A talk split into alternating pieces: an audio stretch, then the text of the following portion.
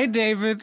Hallo Robert, Na? du bist Na? zurück aus dem Dreieck was? der Traurigkeit. Triangle of Sadness. Ja. Stimmt. Ah. Stimmt, das wäre eigentlich voll das gute Trivia gewesen. Ja. Hätte ich erzählen können. Naja, ja, wie, ich, was heißt hätte? Mach doch jetzt. ja, ich war auf einem, es war so eine halb geschäftliche, halb Urlaubreise. Ich war auf einem Segelschiff, Mhm. äh, so vier, fünf Tage im Mittelmeer unterwegs und habe so alle zwei Tage an so biologischen Weinbergen angelegt Gerochen. und äh, mir quasi den Anbau von biodiversen Pflanzen. Also eigentlich so Nachhaltigkeitsthema Wein und ein Segelschiff im Mittelmeer, das war das Thema.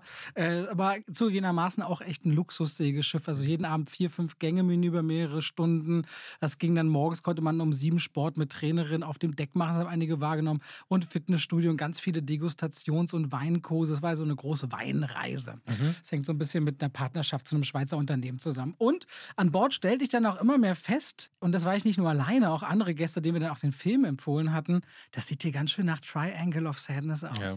Also man merkte so das Interieur, die Essenssäle, alles sah so aus wie bei Ruben Östlunds Film, der übrigens ja Juryvorsitz hat in Cannes dieses Jahr. Nächste Woche wollen wir ein bisschen über Cannes reden. Ja. Schon mal ein bisschen vorgegriffen an der Stelle. Und irgendwann zeigte sich, äh, erzählte jemand, dann habe ich auch recherchiert, Ruben Östlund ist auf diesem Film namentlich die Sea Cloud 2. Das ist so eine ganz besondere Luxus-Segelschiffmarke, ist vor ungefähr zwei oder drei Jahren auf diesem Boot anscheinend gefahren. Zehn Tage und soll sich inspiriert haben lassen, was das gesamte Interieur angeht, für A Triangle of Ja. Sadness. Und wir hatten auch, äh, ich schwöre dir, wir hatten Pia, das war die Chefin, quasi die Hotelmanagerin Mhm. des Schiffes.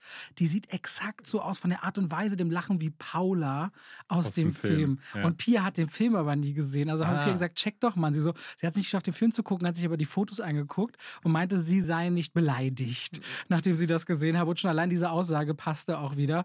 Und es war so abstrus, immer wieder dieses Setting zu sehen. Du fühlst dich immer an Triangle of Sadness versetzt. Vor allem war auch das Captain's Dinner an einem vorletzten Abend war. Ich glaube, das war auch ein Donnerstag im Film. Und das Wetter schlug um Richtung diesen Tages, wurde schaukeliger. und es passte einfach so gut, dass, äh, aber es ist am Ende alles gut Das gegangen. wäre eine richtig schöne Erlebnisreise Ja. gewesen, wenn ihr dann noch von Piraten angegriffen worden wärt und alle gekotzt und gekackt hätten. Ja, hätte so sein können, ist aber am Ende nicht so geworden. Wobei ganz Oh. viele sind landkrank geworden, das kannte ich auch nicht. Landkrank. Ja, wir hatten niemanden, der irgendwie seekrank war, soweit ich mich erinnern konnte. Aber dann ähm, durch das Schaukeln die ganze Zeit kommst du an Land und du denkst, alles schaukelt. Und hatten wir ganz viele, die so ein bisschen schräg wie betrunken gelaufen sind an Ah. Land, weil sie gewohnt waren, tagelang das auszugleichen, wie das Schiff halt schwankt. Und so ein Segelschiff, das ist, äh, was jetzt nicht so ein riesen Kreuzfahrtschiff gewesen, das, das merkt man schon, wenn dann so der Wellengang Meter, zwei Meter ist oder sowas. Auf jeden Fall, ja, von da bin ich zurück, David. Schade. Im Podcast. Wie schade. Äh, Ach äh, komm, super. wie Ich hab- kannst du mich nicht vermisst haben? Ich habe das, ich habe dich Du hast meine vermisst. Fotos gesehen, du hast schon alle meine Insta-Stories gesehen, Ja, um ein hab ich. bisschen Verbindung zu haben. Ganz ehrlich, ich habe mich für dich gefreut, ähm, dass du da warst. Ich habe mich auch gefreut, dass du letzte Woche Fast and Furious nicht ertragen musstest. Hast den aber jetzt nachgeholt gestern. Ja, Ne? aber ich habe noch ein Trivia. Ich würde kurz sagen, was wir heute besprechen. Ja. Wir holen natürlich eine ganze Menge nach. Äh, Fast and the Furious unter anderem. Wir haben Ariel, die Meerjungfrau. Wir haben äh, Renfield, über den wir jetzt Ja. äh, schon mehrfach gesprochen hatten. Und als großes Thema haben wir uns dieses Mal überlegt, reden Über wir Stillzurene, Michael J. Fox Movie. Das Den das haben wir noch mitgebracht. Den wollte ich noch ergänzen.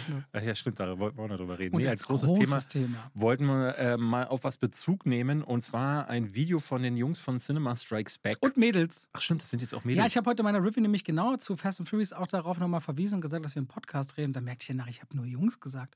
Meintest du, Gina, schreib mal bitte noch Sternchen und Mädels ran. Das sind ja, doch ja, nicht ja. bloß äh, Jungs. Stimmt, ja, die sind, Ja. haben das Team ja vergrößert. Die haben ein Video gemacht, ähm, wo sie ein bisschen die Branche anprangern und äh, ein Statement rausgebracht. Sie machen oder verweigern regelrecht eine Kritik dazu und haben da auch befreundete YouTuber angesprochen, unter anderem uns. Und wir haben uns gedacht, wir reden heute mal über das ganze Thema, weil das schon sehr facettenreich ist. Das also hinten dran nach den Kritiken. Jetzt bin ich aber super gespannt, was du mir für ein Trivia mitgebracht hast. Ich habe ein kurzes kleines Trivia, vielleicht kennst du es. Aber ich danke übrigens allen fleißigen Zuhörerinnen und Zuhörern, die mich immer mit interessanten Trivia zubomben. Und dann sind immer welche dabei, wo ich denke, oh, das äh, finde ich gut. Und zwar, okay. ich weiß nicht, ob du das kennst. Äh, Mission Impossible hat diese Woche ja einen neuen Trailer rausgebracht. Mhm. Und das Mission Impossible-Thema kennen wir, oder? Weißt du, was das ist? Wie, was das ist? Was das, was könnte, also du, also okay, wenn, wenn du es jetzt nicht erkennst, worauf ich hinaus will, kennst du es also nicht. Also, hören wir nochmal hin. Dam, dam, dam, dam, dam, dam. Und jetzt sage ich dazu, lang, lang, kurz, kurz, lang, lang, kurz, Aha, kurz, lang, lang, okay. kurz, kurz, lang, lang. Morsecode, ja? Morsecode. Und für was steht der Morsecode? M und I. Ach krass. Mission Impossible. Nee, wusste Habe ich nicht gewusst. Nee, nach, hab ich auch so, nicht gewusst. nach so langer Zeit. Äh, Mission Impossible, ja, ist ein Also Filmmusik-Trivia. dun, dun, dun ist M und I. M und I ist immer abwechselnd. Lang, lang, kurz, kurz, lang, lang, kurz, kurz, lang, lang, kurz, kurz, lang, lang. Es ändern sich natürlich die Tonhöhen, Ja. aber der Rhythmus ist wirklich immer M und I, der die ganze Zeit drunter liegt. Und was ist dann? Das ist was das anderes. ist Dead Reckoning das ist dann, Teil 1. Okay, weiß ich nicht. Das ist, äh, aber trotzdem, da hatte ich so, what? Äh, krass, Ja, also cool, hab ich irgendwie so obvious und trotz, also ich Es gibt ja eine so. ganze Menge Filmmusik, die so ähm, äh, regelrecht vercodet ist. Äh, Ich treffe diese Woche ja, bin ich Hans schon ein bisschen Zimmer. begeistert, Hans Zimmer. Wie du triffst, du gehst zum Konzert oder triffst du den? Ich treffe den. Äh, Der ist vorher, gibt es so eine Influencer-Runde, wo die wahllos irgendwelche Influencer zusammengewürfelt haben, die ja natürlich alle nichts mit Film zu Wie tun das heißt, haben. du musst für das Ticket gar nicht zahlen in der Mercedes-Benz Arena? Nee, Warum wurde ich nicht mal gefragt? weiß ich nicht. Ist sogar mein Geburtstag. Ich hätte zwölffach Gründe gehabt, dort zu sein. Äh, Das, und das werde ich vor Ort Hans Zimmer sagen. Und ich nehme an, dass er dann sagt: Robert Hofmann is not here. That is not good. Ist der, ist der nicht Deutscher? Ist Ja, der ist Deutscher. okay. Frankfurt, aus Frankfurt kommt Warum soll er. dann das auf Englisch sagen? Naja, weil er so lange da drüben lebt und weil er ein Mann von Kultur ist. Deshalb. Äh, jedenfalls hat der ja zum Beispiel in, war das in äh, Dunkirk oder in Interstellar, da hat er so Codes in die Interstellar. äh, Da, Interstellar. da ist auch auf den Schallplatten das Morsecode drauf. dick, dick, was da Ja. im Hintergrund immer läuft. Das ist so ein leichter Code, der da eingearbeitet ist. Und ähm, das finde ich total spektakulär bei denen, dass die Musik, die dann ne, so als Teppich da drüber liegt, ist mittlerweile so ein richtiges Sprachrohr geworden. So, da werde ich ihn darauf ansprechen. Auch Ja. darauf, dass Wusstest du, du. dass er mal ein Parkhaus eingeweiht hat und das komponiert hat? Was? Ein Parkhaus? Ich meine, es war Hans Zimmer und nicht John Williams. Als ich bei DreamWorks war für Drachenzähmen leicht gemacht 3, haben die uns auch den Parking Lot gezeigt, der äh, erst vor ein paar Jahren gebaut wurde für die ganzen Mitarbeiter. Und da gab es ein Konzert drauf, als das fertiggestellt wurde, halt mit der ganzen Führungsriege von DreamWorks Mitarbeiter Barbecue. Und da hat wohl auch Hans Zimmer dann gespielt. Aber er hat keinen extra Song für das Parkhaus geschrieben. Das wäre sehr Ich glaube, er hat lustig. einfach so gespielt in der Parkhaus-Einweihungsfeier. Immer dann, wenn du dir so eine Karte Dream- ziehst, spielt das Theme. Ja, der macht doch auch das Intro der Tagesschau ist doch von ihm, oder? Nein. Doch. Was? Die Tagesschau? Warte mal. Tagesschau. Dö. Musik, Das ist das, oder? Dö, dö. Ist Nee, das die Tagesschau oder Tagesschau-Melodie Tagesthemen? wird ersetzt von Hans Zimmer. Von 2012 die Nachrichten, ja. Hans Zimmer komponiert die neue Titelmelodie. Ja, die Nein, Tagesschau das ist von ich Hans nie Zimmer. gehört. Ey, ich knall dir heute aber einen ich, ich, weiß, raus. ich weiß nur, dass Danny Elfman zum Beispiel die Intro-Musik von den Simpsons äh, ja, gemacht das hat. weiß ich. Ja, interessant. Das äh, wusste ich nicht. Ich komme hier heute frisch mit ja, der Urlaub hat dir gut getan. Ja, weiß gar nicht, war schon auch anstrengend. Ja? Ja, weil jetzt ist so viel nachzuholen und so auf dem. Und ich meine, das Schiff ist ja schön, aber so auf dem schwimmenden Käfig auch irgendwie ist am Ende nicht meins. Also es ist so. Ich hätte da und, gar keinen Bock Und drauf. viel unter anderen Leuten. Es war, es war sehr schön, weil ich mit Michael, einem befreundeten Kameramann war, der auch sich, der, weiß nicht, ob du den kennst, der macht ja unter anderem Ja, die klar Kamera für. Uncovered. Der macht ja so richtig krasse Szenarien mit Thilo Mischke in Afghanistan rum. Hotten, der übrigens jetzt auch einen Podcast hat. Er hat mich gesagt, ich soll in unserem Podcast Werbung für seinen Podcast Die machen. haben doch schon seit Ewigkeiten Nein, nicht Thilo Mischke. Nee, nee, äh, Michael hat seit zwei Wochen einen Podcast. Warte, Wie heißt der? Quallencocktail. Quallencocktail? Quallencocktail. Und worum geht's?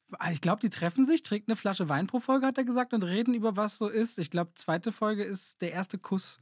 Erste Folge weiß ich gar nicht. Das ist ja mal was ganz äh, Ausgefallenes, Ja. über alles Mögliche zu sprechen. ja, kann man auch machen. Auf jeden Fall war es war einfach sehr lustig und ich habe wieder viel über Gott und die Welt nachgedacht und dann komme ich wieder ein Stück weit mit mehr Kenntnissen mehr Du zurück. hast über mich nachgedacht? Und über Gott. Okay. äh, und damit herzlich willkommen zu diesem Podcast hier. Namens zwei, wie, wie? Pech Und? und Schwafel. Äh, schön. Ja. Ich wollte mal ähm, testen, ob du noch weißt, wie dieser Podcast heißt. mm, Und ob du weißt, was jetzt als nächstes kommt. Wir haben schon gesagt, was wir gesehen haben. Du hast jetzt ja nicht so viel gesehen. Ich habe jetzt drei Sachen gesehen, aber reicht auch. Reicht auch mal. Ja. Ja. Ja. Wir, äh, würde ich sagen, dann reden wir doch direkt über den Elefanten im Raum und zwar über Fast and Furious. Über Fast and Furious. Den habe ich gestern gesehen. Ich habe heute eine Kritik aufgenommen und ist der zehnte Teil der Reihe. Ne? Kostet, glaube ich, so viel wie die ersten sechs Filme zusammen. Ich bin nicht sicher, ob das nur der Preis für, also weil ich habe überall gelesen 340 Millionen und Ja. damit ist er ja irre teuer Exklusive und das Marketing. siehst du nicht. Siehst du nicht. Ich habe nicht das Gefühl gehabt, dass man das irgendwie se sehen würde. Ähm, jetzt im Vergleich zu Avatar, der ja sehr ähnlich teuer war. Haben die das Back-to-Back gedreht mit dem elften Teil? Das ist nur der zehnte Teil? Das ist ja irre. Das ist ja, eine, das ist ja irre. Da ist ja das Geld einfach verbrannt worden. Das ist ja krass. Ja, was soll das man geht machen? dann aber an die Schauspieler, oder? Sich, wenn Du hast ja schon mal gesagt, dass es nicht so wäre. Da habe ich gesagt, ja, aber ich, die haben einfach so krasse Anschlussdeals. Also Ludacris ist jetzt hier nicht so der ganz große Name, aber ich glaube, der kann richtig viel Geld nehmen, wenn er auftaucht im Film. Klar, Vin Diesel hat einen riesen Share mit Produktion und äh, dem, was er dabei ist. Und dann ist auch so ein Jason Statham taucht zum sechsten Mal auf in einem Film. Der wird sich auch seinen zweistelligen Millionenbetrag abholen, auch wenn er da, wo es eine Handvoll Szenen hat. Ja, wahrscheinlich genau eine Million pro jede Minute, die er zu sehen ist, weil äh, viel ist das nicht. Der Film hat auch vier Oscar-Preisträgerinnen. Ne? Es, sind, es ist auch nicht die billigste äh, Sache, die man sich für so einen Film holen kann. Also keine Ahnung, wo 340 Millionen hin sind, aber es sieht wirklich nicht danach aus. Vor allem, wenn man überlegt, dass Teil 9, wo sie ins Weltall geflogen sind, nur 200 Millionen gekostet hat. Und eigentlich der Regisseur Louis Leterrier, Louis Leterrier. Leterrier den Film jetzt wieder erden wollte. Der hat, die, hat er die Transporter-Sachen gemacht? Der oder? hat Transporter The Mission gemacht und hat irgendwie einen Credit im ersten Teil, wobei den Luc Besson gemacht hat. Also ich verstehe es nicht ganz. Was hat er gemacht? Der hat Transporter gemacht, Nee. der hat den. Ja? Luc Besson hat den doch nur produziert. Den Der hat- ersten? Ja, den ersten? den hat er nicht okay, der, selber der hat gemacht. Transporter gemacht, der hat den ähm, Edward Norton Hulk gemacht Aha. und jetzt hat er halt das verbrochen. Lupin hat er noch gemacht für Netflix. Ah, okay. Okay, David, worum geht's denn eigentlich? Soll ich es kurz erzählen? Willst du es erzählen? Ich weiß es ehrlich gesagt gar nicht, Ey, es geht, es Ich geht, weiß es nicht mehr. geht ähm, um Familie. Ja? Und ganz am Anfang ist so eine Art Staffelstabübergabe. Das bekannte Barbecue-Dinner aus der Fast-Reihe ist jetzt nicht am Ende des Films, sondern direkt am Anfang. Also voll anders. Ja. Und dann soll Roman in der Gruppe endlich mal die Führung übernehmen, weswegen er eine Mission für die nebulöse Agency übernehmen soll in Rom. Und dort kommt es quasi zu diesem ganz normalen Heist, wie wir ihn kennen. Irgendein Auto fährt unter einen LKW, ein goldener Lamborghini wird noch genutzt, um äh, den Fahrer zu blenden aus dem LKW. Aber dann taucht der Schurke des Films auf. Jason Momoa als Dante, der immer fünf Schritte weiter ist, das sieht, geplant hat und es schafft, alles so rumzudrehen, dass aus Dom Toretto nicht bloß jemand wird, den er leiden sehen möchte, weil er einen tief verwurzelten Schmerz irgendwo aus dem fünften Fast and Furious Teil hat, sondern der auch in der Öffentlichkeit als Terrorist sowie seine gesamte Familie als Terrororganisation angesehen wird. Und das führt dazu, dass auch ehemalige Feinde, weil ja Dante der Feind des Feindes Mhm. ist, sich auf die Seite schlagen und selbst Cypher auf einmal irgendwie zur Familie gehört. Und ich meine, Dom hat viel zu verlieren, weil der hat Freunde, der hat seine Schwester, der hat seinen Sohn, der hat jetzt seinen Bruder Jacob, der noch der Böse war im letzten Teil. Ja. Der hat jetzt äh, mit Cypher eine Erzfeindin, die auch ganz toll ist. Der hat eine Mama, nee, seine Mama hat er nicht. Von wem ist Helen Mirren immer die Mama? Keine Ahnung. Ach so, von Deckard Shaw, von Jason Statham Ah ja. ist sie die Mama. Und es gibt eigentlich nur Leute, die äh, Familie sind. Und für wen wird man sich entscheiden, ist so ein bisschen die Frage. Man muss sich diese zehn Filme, das habe ich auch wieder gemerkt, man muss sich im Grunde alle neuen Filme nochmal vorher angucken, damit man irgendwie begreift, was da los ist, weil ich auch gemerkt habe, also wenn die den fünften Teil nicht nochmal kurz gezeigt hätten, wo das ja dann immer so ist, dass äh, die zeigen das jetzt so, dass Jason Momoa, der war die ganze Zeit da, man hat ihn im fünften Teil nur damals nicht gesehen. Da hätte ich auch zum Beispiel nicht mal mehr gewusst, dass der, wer der Bösewicht war, wie der Film geendet ist. Ich bin ständig ins Straucheln gekommen wegen der Figuren. Helen Mirren zum Beispiel habe ich schon beim letzten Mal nicht so richtig nachvollziehen können. Wer ist die jetzt eigentlich? Es gibt dann irgendwie eine Tochter von jemandem, bei der ich auch dachte, wer war die gleich nochmal? Äh, von wem ist die jetzt die Tochter? Ich, ich erinnere mich nicht mehr. Der Sohn von Vin Diesel ist ja jetzt schwarz. Im letzten Teil war er aber noch weiß. Also da habe ich dann völlig den Verstand verloren, weil ich Ist der unbesetzt? Ich habe das gar nicht der ist unbesetzt. Ja, Okay. er ist ein anderer äh, Darsteller, aber äh, ich bin mir super sicher gewesen, dass der eine andere Hautfarbe hatte. So dass ich dann dachte, so, also haben die da jetzt ein anderes Kind? Gehört es dem gar nicht? Ich, ich habe es nicht verstanden. Es kann auch sein, dass er dieselbe Hautfarbe hatte, aber das ist das Krasse an dieser Reihe. Die rauscht so durch. Das kann ich eigentlich nur vergleichen mit den Transformers-Filmen, bei denen ich auch Im nächsten Monat einen neuen Teil erwarten ja, kann. aber äh, da ist auch, frag mich mal, in welchem Teil was passiert ist. Also ich kann dir gerade noch sagen, welche die Filme mit Mark Wahlberg waren, aber was in denen passiert ist, who knows? Und das ist bei Fast and Furious mittlerweile ganz genauso. Es gibt immer irgendeine Bedrohung von außen, weil es gibt ja im Grunde schon seit geraumer Zeit keine, ne, keine Entwicklung mehr für die Charaktere oder so eine richtige, ne, dass Vin Diesel irgendwie an dem Anfang des Films eine andere Person wäre als am Ende des Films. Das passiert Der ist nicht ja mal nicht am mehr. Anfang des Franchises eine andere Person als jetzt am Ende. Ja. Der ist so eine Nulpe, wirklich. Der ist so schlecht. Ich will den auch gar nicht mehr als Schauspieler bezeichnen. Also wirklich Leute, die sagen, wenn diese sei ihr Lieblingsschauspieler, muss ich den Raum verlassen. also das ist, das ist. Ich habe eine Zeit lang dieses gesamte Franchise noch verteidigt mit, lädst dich zurück, trinkst ein Bierchen, Kopf aus, Film ab, so, Ja. ja. Ich war lange hart gesotten. Bis Teil 7 habe ich noch gesagt, okay, okay, I get it. Ja. Ne, das Ding, siebter Teil hat, glaube ich, über eine Milliarde Dollar eingespielt, weil Paul Walker Abschied und alles, was Ja, dazu ja. gehört. Aber dann, es ist wirklich, also langsam ist es bloß noch eine richtig eklige Frechheit. Weil Vin Diesel ist unsympathisch, der ist anstrengend. Ist Wenn er, wenn er wütend spielen soll, steht er mit verkrampften, bockigen, also am verkrampften Armen wie ein bockiges Kind da und macht immer nur so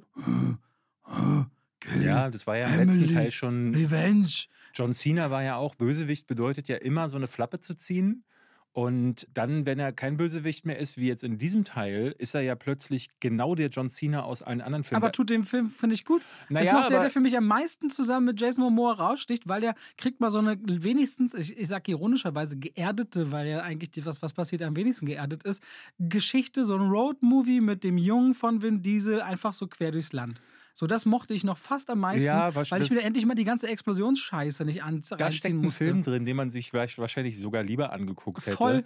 Aber innerhalb der Reihe macht es natürlich wieder keinen Sinn, weil sich der Charakter dieser Person von einem auf den nächsten Film, ohne dass man das als Zuschauer nachvollziehen könnte, komplett gedreht hat. Um 180 Grad haben die diese Figur David, gewandelt. danke, dass du mir gezeigt hast, was es bedeutet, den Mann zu lieben. Äh, Ja.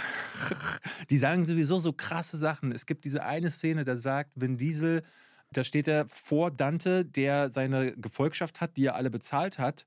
Weil er sagt so, ey, ich, äh, guck mal, ich habe die hier alle bezahlt, die schießen jetzt auf dich. Und dann zücken aber die Leute, die hinter Vin Diesel stehen, zücken auch ihre Waffen. Und dann sagt Vin Diesel, die Straße kann man nicht kaufen. Und ich dachte so, krass, ist das dumm. Das ist so blöd. Das ist so, also neben dem typischen Convenience-Geschreibe, was sie haben, wo immer in der richtigen Situation genau das passiert, weil das Drehbuch es jetzt gerade braucht, sind die Dialoge auch so schäbig mittlerweile. Und ich hatte in in mein, unter meiner äh, Kritik sehr, sehr viele Diskussionen von Leuten, die sagten, weil ich habe immer wieder gesagt, ich verstehe nicht, wo kommen die alle her? Warum hat der Bösewicht diese Mittel? Wieso ist der genau immer am richtigen Ort? Ne? Ganz am Ende sind die ja auf so einem Staudamm und da passieren dann Dinge, wo du, wo du denkst, so, wie kann das der Charakter vorhersagen? Und aber weil er das vorher sagt, ist es dann halt einfach so. Es gibt so eine Szene, da sagt die Family, wir wurden gehackt. Und zwar von so einem Code, das habe ich noch nie gesehen. Oder du, du denkst so, aber woher kommt der, also wer hat die gehackt? Wie kann die Das Person ist das? doch mal geil, wie das so ein Tastendruck ist, um 20 Konten zu lernen und das Geld Ja, zu na, aber transferieren. es ist, das, die Leute geben sich mittlerweile damit zufrieden, dass irgendjemand einfach, na, es reicht als Erklärung, dass jemand sagt, wir wurden gehackt. Und alle weiteren Fragen sind dann völlig irrelevant, äh, wie, wie zum Beispiel, wer denn äh, und mit welchen Mitteln, beziehungsweise war das Dante selbst? Hat er irgendeinen Hacker be bestochen? Wie kann Dante hacken? Also, das wird alles null erklärt, aber während du Es dir wird aber noch getoppt, wenn du eine Bombe unter einem Auto so entfernst, indem du es perfekt so rammst, dass in der Zentrifugalkraft diese Haftbombe, die vorher bei Tempo Ja. 200 kein Problem hat, am Auto zu haften, auf einmal abfliegt. Ja. Entschuldigung. Also ich meine, gut, bei der Action brauchen wir uns über Logik ja schon seit, dem- ich würde sagen, seit dem sechsten Teil nicht mehr unterhalten. Der Die Papst haben, ist froh. der Papst ist froh. Das ich war so ein Bezug zum Film. ich weiß Das gar nicht, worauf du dich Action. beziehst jetzt. äh. Ach so, auf Fast and Furious. Äh, ah. ich habe ich hab halt ganz oft äh, äh, immer wieder gedacht, das stellte sich mir eine Frage und dann hat die aber sich verflüchtigt, weil schon wieder die nächste Szene ankommt. So diese eine Szene mit dem Cameo-Auftritt, äh, wo sie da in diesem, äh, ich glaube, das ist so ein E-Sport-Laden oder eine Videothek, ich habe es ich hab's nicht mehr. Internetcafé. Internetcafé, genau. Und da treffen sie auf jemanden, weil sie etwas wollen. Ich hatte da so eine Diskussion auch unter meinem Video mit jemandem, weil ich sagte, dass das eine typische Szene für Fast and the Furious ist. Die Charaktere gehen da rein, weil sie etwas wollen. Dann gibt es eine Interaktion, die dann dazu führt, dass die Charaktere den Raum verlassen und dann aber mit nichts da stehen. Also es hat sich, es gibt in der Plotentwicklung gibt es keine Wandlung. Und dann schrieb mir eine Person darunter, ja, aber äh, da gab es ja dann eine Entwicklung, weil jemand hat die Polizei gerufen. Ich dachte so, krass. Es gibt so viele Leute, die sich mit dem Ganz- absoluten Minimum Ganz an explizit in Erklärung... dieser Szene gibt es etwas so Dummes, was in diesem Film öfter auch vorkommt. Einfach Ideen, die braucht niemand. Und die werden auch fallen gelassen. Die haben keine weitere Auswirkung. Also speziell in dieser Szene, er hat eine Figur, isst ein Stück Muffin und kriegt so eine Art LSD-Flash. Ja. Und das spielt danach. Ist in nur der. Verfolgung. Ist nur für den Gag. spielt, ja, der nicht funktioniert. Also Ja. es gibt einen ganzen Nebenplot, in dem man Ludacris und Tyrese Gibson und äh, vier Leute insgesamt, die quer durch London und so unterwegs sind, der so unlustig ist, wo es um steuerabsetzbare Quittungen geht und so, wo du sagst, was ist denn das hier für ein Müll, der jetzt hier wird? Und dieser Film, der sich auch so ganz angestrengt auf fünf Parts splittet, ist immer wieder so langweilig. Und das Schlimmste daran finde ich, dass Vin Diesel sich dann immer noch heroisch filmen lässt. Mhm. Er braucht unbedingt, ich weiß nicht, was der für einen Komplex hat, er braucht immer ständig dieses Gefühl, dann der riesige Held zu sein, der alles wuppt. Dabei hört man so viel Negatives, all die Konflikte mit Dwayne Johnson, mit Michelle Rodriguez, Autoren, die gefeuert werden, Justin Lin, der schon eine Woche gedreht hatte und dann äh, mit Differenzen mit ihm. Also immer wieder, Vin Diesel ist ein sehr anstrengender Charakter. Das steht immer wieder im Raum. Mir kamen auch ein paar Sachen vor, als wir mal eine große Veranstaltung hatten zu Fast and Furious 8 in Berlin. Äh, da dachte ich auch so, wow, so hinter den Kulissen hörte man auch so Dinge, wo ich meinte, das, ist, das muss so ein schwieriger Mensch wirklich sein, dass ich mich frage, wäre es nicht mal besser, wenn der ein bisschen humbled wäre und mal sich selbst nicht so wichtig nimmt? Und das Ironische, ist, es gibt eine Kampfszene zwischen Michelle Rodriguez und Charlize Theron, die ist fast einer der besten choreografierten im Ja, Film. habe ich auch gedacht. Und der Der- Regisseur war nicht da mit dem Drehtag. Ah, ne, der Hand-to-Hand-Combat ist diesmal nicht mehr so verwackelt wie im letzten Teil. Das ist das einzige Positive, was mir dann da noch äh, tatsächlich aufgefallen ist, was die äh, Action betrifft. Weil der Rest äh, un- geht ja unter in irgendwelchen CGI-Müllereien und so. Aber Hand-to-Hand funktioniert wieder. In der Szene gab es halt, ich war mit jemandem im Kino, ne, weil sie, die beiden äh, Damen wollen aus dem Gefängnis flüchten. Und dann stehen sie vor dem Ausgang, haben ihren Ausbruch fast geschafft und Cypher sagt, es dauert jetzt hier noch eine Runde, ähm, weil sich die Tür öffnen muss. Und dann sagt Michelle Rodriguez, ja, dann können wir uns ja noch auf die Fresse hauen. Und dann prügeln die sich da zehn Minuten am Stück und immer die Person, die neben mir saß, dreht sich um zu mir und sagt, wie jetzt? Jetzt sind die nicht geflüchtet, sondern hauen sich lieber auf die Fresse. Und das ist es. Das ist, da wird eine Actionsequenz einfach gestaged und dann passiert die halt. Und ne, es gibt so Situationen, John Cena kommt in den Raum und sagt so, hier, ich arbeite gerade an einem Prototypen. Dann steht da ein krasses Panzerauto irgendwo in der Wüste, das er zufällig da gerade gebaut hat. Es ist alles so ein Blödsinn. ne, dann gibt es diese ganzen Texttafeln, die mich immer wieder darauf hinweisen, dass die jetzt an 428 Orten gedreht haben. Dann sind sie in Rio de Janeiro. um auch noch diese nervigen sexistischen Shots, die gibt es immer noch so. Ja, ja. Arsch von irgendeiner Frau, dann wie sie aus Motorrad ist wie ein steigt. Werbespot. Immer wieder, ja, es ist. Es ist wie ein Werbespot, aber aus den 80ern. Und ähm, dieses Autorennen zum Beispiel. Kannst du mir erklären, warum die da sind? Warum die in Rio warum, sind. warum ist Vi- Vin Diesel nach Rio geflogen und warum ist da plötzlich Dante? In Rio wollte der wen treffen, bestimmt. Und dann fährt er aber ein Autorennen? Also ich habe da gesagt, ich habe in meiner Kritik gesagt, es fällt viel mir bei diesem Film so schwer, nicht zu überlegen, was ich heute noch koche, was ich einkaufen werde. Und nicht, weil ich viel Stress hatte, sondern weil es überhaupt, man will sich gar nicht konzentrieren. Das ist so ein. Und ich sage dann auch so, Leute, ich verstehe das ja mit dem Zurücklehnen, Kopf aus und so weiter, aber selbst mit diesem geringen Anspruch muss eure Zeit euch doch mehr wert sein. Und dieses Franchise, und das liest man in Kommentaren so viel, hat so viele Menschen verloren, die auch sagen, gucken sie nicht mehr. Ja. So, neunten Film nicht gesehen, zehnten Film nicht gesehen. Und ich finde, gerade die Abspannszene zeigt, wie desperate man ist, dieses Franchise wieder in die Spur zu kriegen. Weil Indem ja auch dieses Familiengefühl, was sie immer wieder propagieren, das kommt ja gar Das nicht mehr auf. Behauptung, das ist nur Es, ja, Behauptung. reine Behauptung. Es gibt am Anfang zehn Minuten, wo sie am Tisch sitzen, aber das ist, könnte gecopy-pasted aus jedem der letzten vier Filme gewesen sein. Du würdest es nicht mitbekommen. Ein Familiengefüge ist da gar nicht mehr. Außer, dass jetzt jeder mit jedem verwandt ist. Ne? Dann kommt Brie Larson rein, die ist dann halt die Tochter von Hasse nicht gesehen. Alle sind mit jedem verwandt. Ich fand Brie Larson krass schlecht in dem Film. Ich habe so das Gefühl gehabt, so die spielt halt regelrecht mit toten Augen. Ich weiß nicht, ob das daran liegt, dass sie in diesen Eventfilmen einfach sich selber gar nicht wohlfühlt, weil bei Captain Marvel hatte ich ein Sie hat ähnliches selbst Problem. gestatet, es sei ihr Traum gewesen, dort mitzuspielen. Wer weiß, also keine Ahnung, aber sie ist mir insbesondere schlecht aufgefallen. Jordana Brewster war im letzten Teil schon echt schlecht, aber die hat ja nur vier Szenen. Ähm, und Vin Diesel ist eine Katastrophe. Und ich glaube, die bearbeiten ihn mittlerweile auch. Der sieht Ich habe aus. das gehört, ja mal, dass er Frame für Frame Doppelkinn Das rausnehmen hab ich dir lässt. erzählt. Hast du mir das erzählt? Das habe ich dir Okay, erzählt. entschuldige, das war jetzt nicht gegen dich, habe ich einfach nicht gemerkt, von Nee, ja welch gut. toller Person ich das hatte. Ey, aber also kann man festhalten, es ist ein Film, ich kann mir nicht mehr erklären, warum sich die Geister Guck dir scheiden. nach, wenn du diese Szenen, müsste man sich Hobbs and Shaw angucken, dann merkst du, was das ist. So Mir hat übrigens jemand geschrieben, und das ist eine Sache, die ich auch mal wieder vergessen hatte, weil Hobbs Shaw habe ich gar nicht mehr im Gedächtnis auch gehabt. Habe, den fand ich ja ähnlich blöde. Da ist ja Jason Momoa auch drin und zwar ist er da der Bruder von Hobbs. What? Ja, irgendjemand hat mir das geschrieben und ich bin mir ehrlich gesagt, äh, ich habe die ganze Zeit überlegt, stimmt das überhaupt? Weil ich weiß, dass Roman Reigns da drin ist. Roman Reigns ist ein Wrestler. Irgendjemand hatte mir geschrieben, dass Jason Momoa da auch drin gewesen sei und da zumindest in einer Szene drin vorkommt. Es kann jetzt totaler Quatsch sein. Ich erinnere mich nämlich nicht mehr. Der ist ja am Ende in Samoa oder irgendwo oder in Hawaii. Irgendwo spielt ja dann das Finale, was auch wieder keinen Sinn ergeben hat, dass sie jetzt genau da sind. Und irgendjemand schrieb dann, da ist doch irgendwie der Bruder von Hobbs ist äh, Jason Momoa. Nein. Das hätte gar keinen Sinn ergeben. Nee, das, also das, Das ist Quatsch. ich gucke jetzt gerade noch mal durch, also in der Top-Besetzung steht er schon mal nicht drin. Ja, ja, gut, dann Stimmt, ist es. Idris Elba war der Black Superman, ne, in der Sache. Ja, aber so, das ist so krass. Du vergisst die, also klar, wir sehen sowieso sehr viele Filme und dafür verschwimmt manchmal einiges. Aber ich kann mich zum Beispiel an die letzten Mission Impossible Filme, kann ich mich alle erinnern. Jetzt vor allen Dingen an Fallout. Äh, und ich kann hier nicht mehr sagen, was vorkommt. Also ich habe gesamte Crew und Cast jetzt durchgescannt Ist er nach nicht. Jason. Es kommen ganz viele Jason Statham Credits, aber nicht ein Momoa. Okay, dann möchte ich jetzt einen negativen Shoutout an diese Person An die Lügen, an Lügenperson. Die Lügenmann. Lügenperson. Ja. Jason Momoa aber, muss man mal, glaube ich, auch ein bisschen drüber reden. Der spielt komplett gegen sein Image an, nochmal, was er normalerweise an den Tag legt. Der muskelbepackte Haut drauf oder knuffelige Typ. Hier macht er mit seinen bunten Klamotten, die immer zu seinem Auto passen und lackierten Fingernägeln so ein bisschen auf Anarchie. Du hast es ja mit Joker verglichen. Ich, das ist jetzt ein großer Unterschied zu Joker, finde ich immer noch, äh, was die Qualität angeht. Aber ja, vor das, allem das ja. ja. vor allem, wenn der Film mal, wenn der mal kurz nicht in diesem Film drin stecken muss und zwei Toten die Fußnägel lackiert, da kommt auf einmal was Cooles raus, wo ich denke, guck mal, guck mal, da ist doch was. Wenn Vin Diesel seine Fresse hält und er mal kurz sein darf, dann finde ich es mal ganz angenehm. Ich frage mich auch, 340 Millionen plus Marketing.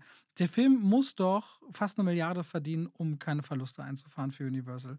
Mit- ja, mit- ich kann das, kann das mir nicht vorstellen, dass der hat jetzt, der steht jetzt irgendwie bei 370 Millionen nach dem Start und verdreifachen tun Filme die Startergebnisse jetzt nicht unbedingt mehr oft. Naja, weil viele halt also so extrem droppen. Ne? Also der einzige, der sich gerade richtig gut hält, ist Guardians of the Galaxy 3. Und Super Mario nach wie vor einer, der immer noch Genau, lange aber zieht. normalerweise hast du das bei diesen Tentpole-Filmen, so nennt man sie ja, hast du ja manchmal so 70% Drop.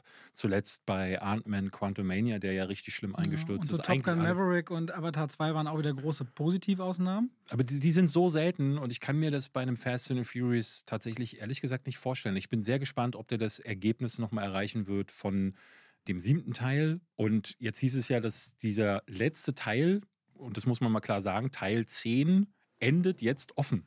Also, das Also nicht mal mit Cliffhangers, Nee, einfach wie einfach Schluss. Hört auf. Also ein bisschen wie Infinity War. Und der elfte Teil wird auf jeden Fall kommen. Und sie haben einen zwölften angekündigt, der, glaube ich, zu diesem. Ich glaube, wenn Diesel will den machen, angekündigt ist er, glaube ich, noch nicht, oder? Äh, Also auf jeden Fall, ich nehme an, es wird, wird an den Einspielergebnissen hängen. Denke ich Und auch. Da wird dann sich zeigen, ob Universal da tatsächlich selber noch Bock drauf hat. Ähm, die Kritik zeigt ja auch und auch das Zuschauerfeedback. Ich muss sagen, du liest gerade überall unter allen Kritiken, die ja wirklich nicht positiv sind, liest du von allen Leuten, ich bin raus seit dem fünften Teil, ich habe das noch nie geguckt. Klar gibt es die, die immer dann in diesen allgemeinen Konsens dann so einstimmen und sagen, ja, ja, ich fand das auch immer doof. Aber ich habe schon das Gefühl, dass es kaum Leute gibt, die das verteidigen. Das ist bei Marvel sehr viel Ja. krasser. Wollen wir noch darüber reden, was wir in der Abspannszene sehen oder eher nicht? Ich bin Mit Blick rausgegangen. Auf die Zu Ach so, du Ja. weißt nicht, was ich da passiert. doch nicht. Bleib Aber du doch weißt, bei was der da Scheiße passiert? nicht sitzen. Nee. Ich spoiler jetzt einfach kurz um was rein und wenn ihr das jetzt nicht hören wollt, Geht zum ihr nächsten während ich noch rede noch fünf, ja, bis zum nächsten Timestamp. Wir haben ja Timestamps mittlerweile. Ähm, jemand kriegt einen Anruf, der in Vollmontur dasteht.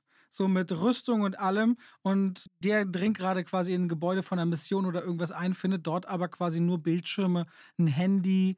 Und auf diesem Handy, auf diesem Anruf ist, ey, Dom war da, als mein Vater gestorben ist, aber den Abzug hat jemand anders gedrückt. Und du siehst schon so an der Rückblende so Arm, Aussteige, Art und Weise, Beine, alles klar, nimmt den Helm ab. Dwayne Johnson. Echt jetzt? Hobbs kommt zurück und wird dann quasi der nächste gejagt und wird sich zusammentun. Und das ist für mich, das, was sie für den bezahlen, dafür werden sie bestimmt einige opfern, je nachdem, wie der Teil jetzt weitergeht, wer von was überlebt hat oder nicht. Es ist ja noch jemand zurückgekehrt. Ja, ich sage doch- es nicht, Ja, doch, aber. kannst du, kannst du jetzt. Wir sind wir im spoiler Ach, wir sind im Spoiler-Part. Wie heißt sie nochmal? Gal Gadot. Gal Gadot. Es gibt diesen einen, wo sie auf dieser äh, Startrampe für Flugzeuge sind und da stirbt sie ja. Und jetzt stellt sich heraus, nee, Wir sind bei Resident Evil angekommen, wo auch vom einen auf den nächsten Teil Charaktere einfach wieder. Vielleicht ist nur Zwillingsschwester. Das kann sein. Mit ähnlicher Karriere. ja, ja, ja, Ja. Dwayne Johnson kommt zurück. Sie hatten ja den Streit irgendwie 2021 beigelegt. Und er hat doch aber gesagt, öffentlich, dass er nicht zurückkommen will. Also ganz ehrlich, der hat bei DC jetzt mal richtig, sag mal, abgewatscht worden. Und ich glaube, das erträgt er nicht. Da holt er sich woanders die Aufmerksamkeit. Das wird schon passen. Es wird schon passen, dass er zu Fast zurückkehrt, sich das vergolden lässt, weil bei DC und Warner ist er erstmal raus. So. Naja, erstmal sehen wir ihn nächstes Jahr wieder mal im Dschungel, in seinem Lieblingsgebiet in Moana. Dings Cruise 2. Nee, Moana. Ach, Re- stimmt, der- der Realverfilm-. Die Real, die und hat, Jungle Cruise kommt ja auch Teil Kommt ein 2. zweiter Teil? Ja. Äh, Und bei Gott. Jumanji keine Ahnung, ob da was kommt. Und hier Red, wie ist das? Red Notice? Notice 2. Na, da glaube ich nicht, dass der kommt. Wirklich nicht. Der hat doch fantastische Werte bei Netflix. Aber noch Ja, aber das 5 ist halt Film. dieses Ding, ähm, das äh, gibt ja viele, das hatte ich ja schon mal gesagt, es gibt äh, die Branchenanalysten, die immer wieder sagen, dass diese Zahlen, die Netflix dann rausgibt, das sind ja nur ihre Zahlen. Keiner kann die Ja. überprüfen. Und Netflix macht das so, dass sie wie zum Beispiel bei The Greyman behaupten, äh, das ist der beste Start, um Bass zu bekommen, um Leute anzulocken, die dann sagen, oh, der erfolgreichste Film bei Netflix, da gucke ich jetzt mal rein. Das ist Strategie. Und äh, dann einen zweiten Teil anzukündigen, ist auch Strategie. Aber du hast sowohl von Red Notice als auch von The Greyman hast du gar nichts mehr gehört. Und es ist eigentlich unüblich, dass bei dieser Größe von Filmen Jahre vergehen, bis die einen zweiten Teil machen. Nun ist der Schedule von Dwayne Johnson natürlich ein bisschen voller. Aber ich glaube ehrlich gesagt noch nicht, ich dass bin das wirklich kommt. gespannt mit den Streamern on the long run, weil du siehst so viel, wie Amazon investiert in Filme, du siehst, wie Apple bereit ist, weil sie natürlich auch ein ganz anderes Hintergrundgeschäft haben. Also alle beide Geld darin zu investieren. Ich finde das auch richtig gut, dass Apple mit Paramount sich zusammentut, um Killers of the Flower Moon richtig ins Kino zu Mhm. bringen. Ja, das sind wirklich ein paar, die, die würdigen dann auch das Kino. Äh, ich- und ich bin noch gespannt, wie das mit Paramount und Paramount Plus weitergeht, weil die einfach so originär viele Stoffe selber auch entwickeln und erschaffen. Das ist nicht wie Netflix, die diesen ganzen Produktionsarm nicht haben und quasi immer darauf angewiesen waren, Talente irgendwo abzusaugen, die dann aber feststellen, ja, uns gefällt diese Arbeitsweise, dieses Tempo, dieses Content machen gar nicht so sehr und wieder abwandern. Ich bin wirklich gespannt, wie das mit Netflix auch weitergeht in den nächsten Ne, Jahren. zumal man bei Paramount Plus zum Beispiel das Gefühl hat, da ist ein großes Produktionsstudio dahinter, das Erfahrung mit Produktion hat. Bei Netflix gibt es mittlerweile zwar Leute, die sich eingekauft haben, aber die waren ja in dem Produktionsstudio. Und deswegen hast du da so viele Produktionen, die sich alle wie nicht produziert anfühlen, wo jemand gesagt hat, hier hast du Geld, mach was du willst Ja. und am Ende kriegen sie ein Produkt und das wird dann halt veröffentlicht, Ja, und weil die, sie brauchen die, den Content. und die Konkurrenten ziehen halt alle ihre Lizenzen ab und produzieren für ihn selbst. Ich meine, Max wird dann bald gelauncht, also aus Ja. HBO Max und Warner wird dann zusammen Max. Und ich meine, äh, HBO im Hintergrund kann man immer, sei das die ganze Game of Thrones Sache und, und Last of Us sah wieder fantastisch aus. Und äh, dann die Off habe ich immer noch nicht gesehen auf Paramount. Und ich bin auch gespannt, was sie aus Harry Potter machen. Es gibt da ein paar richtig gute Schmieden. Aber da werden wir in Aber den wenn- nächsten Jahren dieses erfolgreichen Podcasts. Wenn wir gerade schon bei Streamern sind, dann lass mich So. doch von unserem Lieblingsstreamer Netflix weitererzählen. Ich habe nämlich The Mother auf. Äh, Ich dachte schon so Jennifer Lopez in einem Actionfilm. Wie soll denn das funktionieren? ja, es funktioniert gar nicht. Es äh, ist so, dass äh, Jennifer Lopez spielt hier eine krasse, also sie ist krass. Sie war mal beim Militär und kann alles. Sie kann Snipern, sie kann Hand-to-Hand-Combat, sie kann Survival. Die war bei den Navy Seals, die war, ist dann mal kurz rüber zu den Green Berets. Sie hat alle Ausbildungen gemacht, die es offenbar gibt. Und hat dann aber sich mit bösen Leuten eingelassen, die im Film so richtig doll böse sind, weil sie äh, ihr nachtrachten, obwohl sie eine Mutter ist. Und ähm, sie kriegt dann ihr Kind und das nimmt ihr dann aber die Agency weg, weil sie sagen, ey, sie werden gejagt werden. Ne? Um dieses Kind zu schützen, müssen sie irgendwo hingehen. Und dann geht sie dann da halt wie der weibliche Gerard Butler, geht sie irgendwo in die Tundra, ist da, sitzt da jeden Tag bestens geschminkt und immer in Top-Designer-Klamotten rum und äh, erschießt Rehe. Und irgendwann hört sie dann aber nach vielen, vielen Jahren, ihre Tochter ist mittlerweile schon zwölf oder so, die Tochter jetzt nach zwölf Jahren wurde sie gefunden von den Bösewichten und muss dann einschreiten und entführt dann ihre Tochter in diese Tundra und muss der irgendwie zeigen, wie man survived. Und diese Tochter und Jennifer Lopez haben null Chemie miteinander. Jennifer Lopez und Jennifer Lopez haben auch null Chemie miteinander. Also es ist auch wieder so ein absolutes Nicht-Schauspiel. Dann hast du ab und zu mal Actionsequenzen, die gerne Bond und Born wären, aber natürlich wieder hardcorest verwackelt sind, sodass man eher so erahnen kann, was passiert. Natürlich wieder mit äh, maximalem CGI-Einsatz. Dann gibt es so Szenen, die völlig unlogisch sind. Meine Lieblingsszene habe ich gestern in meiner Kritik mal ganz kurz eingespielt. Da fahren die auf so einem großen Feld, einfach so geradeaus. Und du siehst so über dieses ganze, wie so ein Reisfeld und kannst überall drüber gucken. Und sie fahren geradeaus und plötzlich rammt ihnen mit vollem Tempo von rechts ein Auto rein. Du denkst so, wo ist denn das jetzt hergekommen? Und nicht nur das, haben die das nicht gesehen? Also, es ist so. Trotz aller blöd. Ausbildungen. Das ist so, ah ja, genau, ihre Ausbildung ist so scheiße, dass sie das nicht gesehen haben. Es ist alles Quatsch. Und vor allen Dingen ist es halt dieses Mann, Schrägstrich Frau auf der Flucht, einmal eins, Schrägstrich Survival-Ding und die Bösewichte sind halb gar konzipiert und äh, also am schlimmsten finde ich halt sie, die halt äh, ne, mit ihrer kleinen 400 Dollar Wollmütze da im, irgendwo sitzt, immer hübsch gestylt ist und dann äh, auf diese Tochter einredet und die beiden gucken sich an wie zwei Baumstämme, die wirklich gar nichts miteinander zu tun haben. Das ist Content, ja. Das ist wieder die, diese Sorte Film, die früher wäre das so als DVD-Premiere oder als Videotheken-Premiere irgendwie gelaufen. Man hätte gesagt, naja, gut, tut nicht Klingt weh. wirklich blöd. Leiht man sich mal für drei Mark aus. Äh, heute kriegt man halt echt einen Hals, weil ich hatte so einen unter meinen Kommentaren, der schrieb so, naja, früher wäre das halt genau das gewesen und dafür ist es dann halt vergessenswert, aber okay.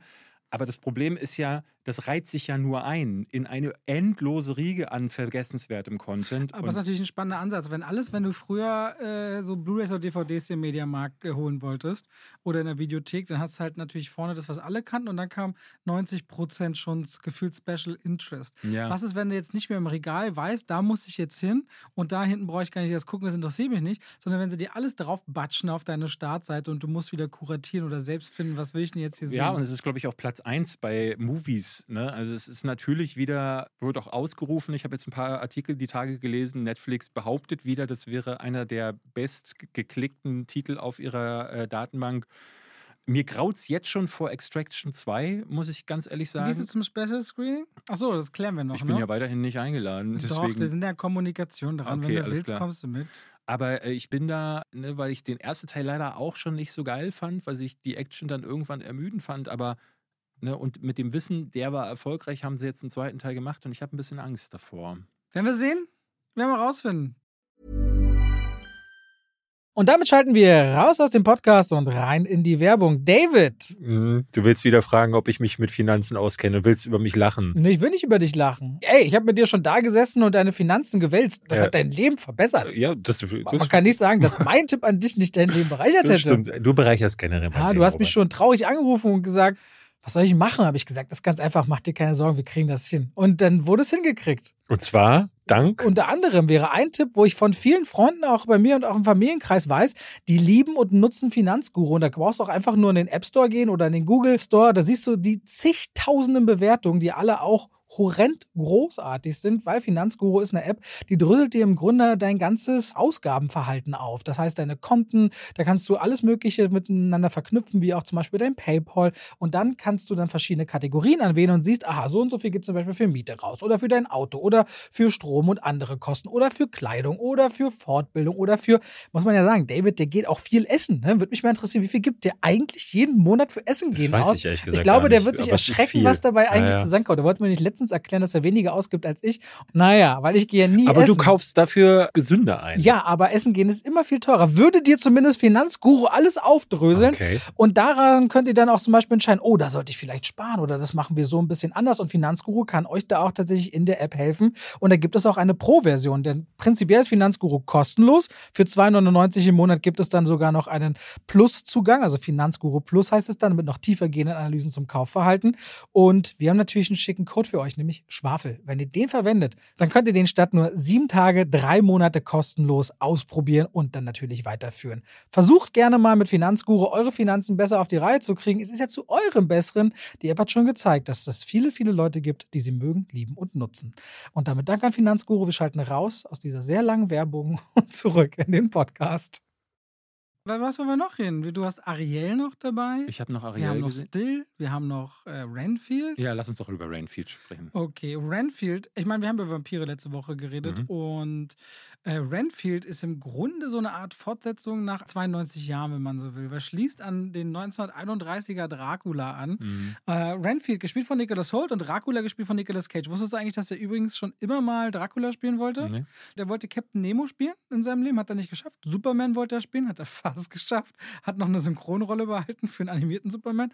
Und er wollte Dracula spielen. Hat sich schon mal ge gefreut darüber. Besitzt ja auch mehrere Schlösser. Äh, Der kann sich da gut reindenken. Hat sich ja wieder die Zähne anfallen lassen, damit es ins Gesamtbild gut aussieht. Der ist ja immer ein bisschen irr und wirr. Und ist die Geschichte von Renfield, dem Diener von Dracula. Und wann immer Dracula bösen Menschen begegnet oder ihm fast der Gar ausgemacht wird und er überlebt, braucht er Monate oder Jahre, die er sich vom Blut ernähren muss, um wieder zu alten Kräften zu kommen. Und besonders dann ist er auf seinen Diener angewiesen, Renfield, der sich aber jetzt nach Jahrzehnten oder Jahrhunderten fragt, ob das nicht alles ein bisschen eine toxische Beziehung ist, in der er hier steckt. Er hat ja auch eigene Bedürfnisse, der wird ja gern raus und kann er zwar Insekten futtern und hat dann äh, übermenschliche Kräfte, aber es kann es ja jetzt noch wirklich nicht gewesen sein. Und als es sie dann in die Großstadt verschlägt, beschließt er, nee, ich gucke jetzt mal. Ich bin jetzt lieb. Und er findet Anschluss in der Selbsthilfegruppe und findet dort eben Anschluss an anderen Menschen, die auch unter toxischen Beziehungen leiden und beschließt, er holt sich ein Apartment und macht es mal schön. So. Und damit treffen zwei Welten aufeinander, nämlich die plüschige neue Welt mit Pullover und allem und Hausschuhe von Renfield, der aber ganz aus Versehen auch immer sehr schnell Menschen töten kann, und die von Dracula, der einfach nur leckeres Blut und am liebsten ganze Cheerleader-Busladungen vertilgen würde, wo Renfield sagt, nee, nicht mehr mit mir. So, und das ist eine super witzige Ausgangslage für Renfield, dass man sagt, wir kriegen es in die jetzige Zeit über das Thema toxische Beziehung, haben dann einen Film, der so skurril lustig ist, wenn man auch mit den Klischees spielt über Dracula dass jetzt, oder dass Vampire beispielsweise keinen Einlass bekommen können in Räumlichkeiten. Das wird mehr als einmal aufgegriffen im Film und kombiniert sich dann immer wieder mit so einem splatterigen, überblutigen, mit Farben voll geballerten Humor und diesem weirden Spiel von Nicolas Cage, was komplett drüber ist, wie er es kann, und dem verwirrten, aber so menschlich witzigen Spiel von Nicholas Holt, wie ich das schon so ein bisschen aus Warm Buddies kannte. Und auf dieser Ebene funktioniert der Film wirklich toll und hat genau das erreicht, was ich mir nach dem Trailer erhofft habe. Der große Wermutstropfen ist, dass Aquafina keine so kleine Rolle spielt. Die spielt eine nicht korrupte Polizistin in so einer Mafia-Geschichte, die sich komplett einwebt in diesem Film und leider locker 60 Prozent des Films ausmacht. Und die ist total austauschbar und langweilig. Und Aquafina spielt auch wieder ihren sehr staubtrockenen Humor runter, den sie halt immer verkörpert. Und so habe ich beim Film immer wieder gedacht, wenn ich die bei Nicholas sehe, großartig. Wenn es um was anderes geht, hm, wird es für mich sehr mau. Aber es hat viele lustige Momente für mich zutage gefördert, dass ich mir denke, davon würde ich doch gerne mal mehr sehen und zeigt auch, wie dieses Vampirfilmgewand wirklich in die skurrilsten Genre-Mixes ja auch reinpasst, weil es ist eine Horrorkomödie. Ja?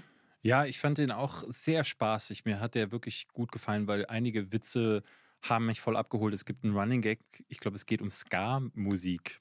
Ist es Ska gewesen? Ich glaube. Ska, doch Ska. Es war. Ska, Ja, ne? war So ein Gag, der, der wird dann nicht aufgelöst, aber ist da einfach drin. Ich dachte so, ja, okay, ist, äh, die, die Schreiber hatten da sichtlich Spaß mit der Materie. Und ähm, genau dieser Part, diese Ausgangslage, sprich diese Selbsthilfegruppe, alles, was um Nicholas Holt herum passiert, hat mir richtig Spaß gemacht. Es gibt in der Mitte eine größere Actionsequenz, da wird es dann auch geil, splatterig. Die war so lustig, das hat so viel Fun gemacht. Und Nicolas Cage hat auch so ein paar Momente, wo er mit ihm ins Diskutieren kommt, wo du merkst, der hat eine Spielfreude. Das ist echt fantastisch. Und das zu sehen, das macht Freude. Der Plot, der aber erzählt wird, der ist völlig hanebüchen. Der ist totaler Blödsinn. Es hat mich insgesamt alles an, ich habe ihn verglichen mit Bullet Train aus dem letzten Jahr, der auch keinen Plot erzählt hat, sondern einfach nur Charaktere, die Spaß machen, in ein begrenztes Environment gesetzt haben. Und dann haben die da halt Spaß. Und das übertrug sich damals auf mich und das ist bei Renfield jetzt wieder passiert. Gegen Ende verliert er dann stark an Pfeffer, weil es dann so Verwicklungen mit so einer Familie aus äh, Drogenbossen oder so gab. Das fand ich dann alles so ein bisschen drüber. Da wird dann leider eben auch so diese Kernstory fallen gelassen. Aber insgesamt war ich dann trotzdem noch so bei dreieinhalb Sternen. und auch vor allem so eine knackige Lauflänge, so 93 mhm. Minuten, Kurz, nicht endlos genau. langgezogen. Und so kann es manchmal sein. Ich meine, der eine Universal-Film, Fast, ist letzte Woche raus, Renfield diese Woche. Ne? Gleiches Studio, zwei Filme, zwei völlig andere Erlebnisse. Äh, ist irgendwie manchmal auch abgefahren. Also wenn ihr bei Renfield, ich glaube, was da sehr fair ist äh, zu sagen ist, wenn ihr die Trailer interessant findet und mögt, dann geht in diesen Film, weil das hält so diese Tonalität. Fand ich es zumindest. Ich glaube, bei Ariel würde ich mir jetzt einfach ein bisschen kürzer halten, weil ich eigentlich sehr gerne mit dir darüber sprechen würde. Du bist ein großer Disney-Fan, du. Warte, ich bin ein großer Disney-Fan? Naja, zumindest von den alten äh, Animationsfilmen ja, kann man schon sagen. Die ne? alten Zeichentrickfilmen. Ja. Genau, von den Zeichentrickfilmen, die meine ich. Ja. Dementsprechend würde ich gerne auch da deine Meinung hören. Lass mich ganz kurz ausführen. Ariel, die Meerjungfrau 2023 ist schlecht, weil jetzt die Ariel eine andere Hautfarbe hat. Hm, verstehe ich. Ja. Fertig. So ist es halt nun mal einfach.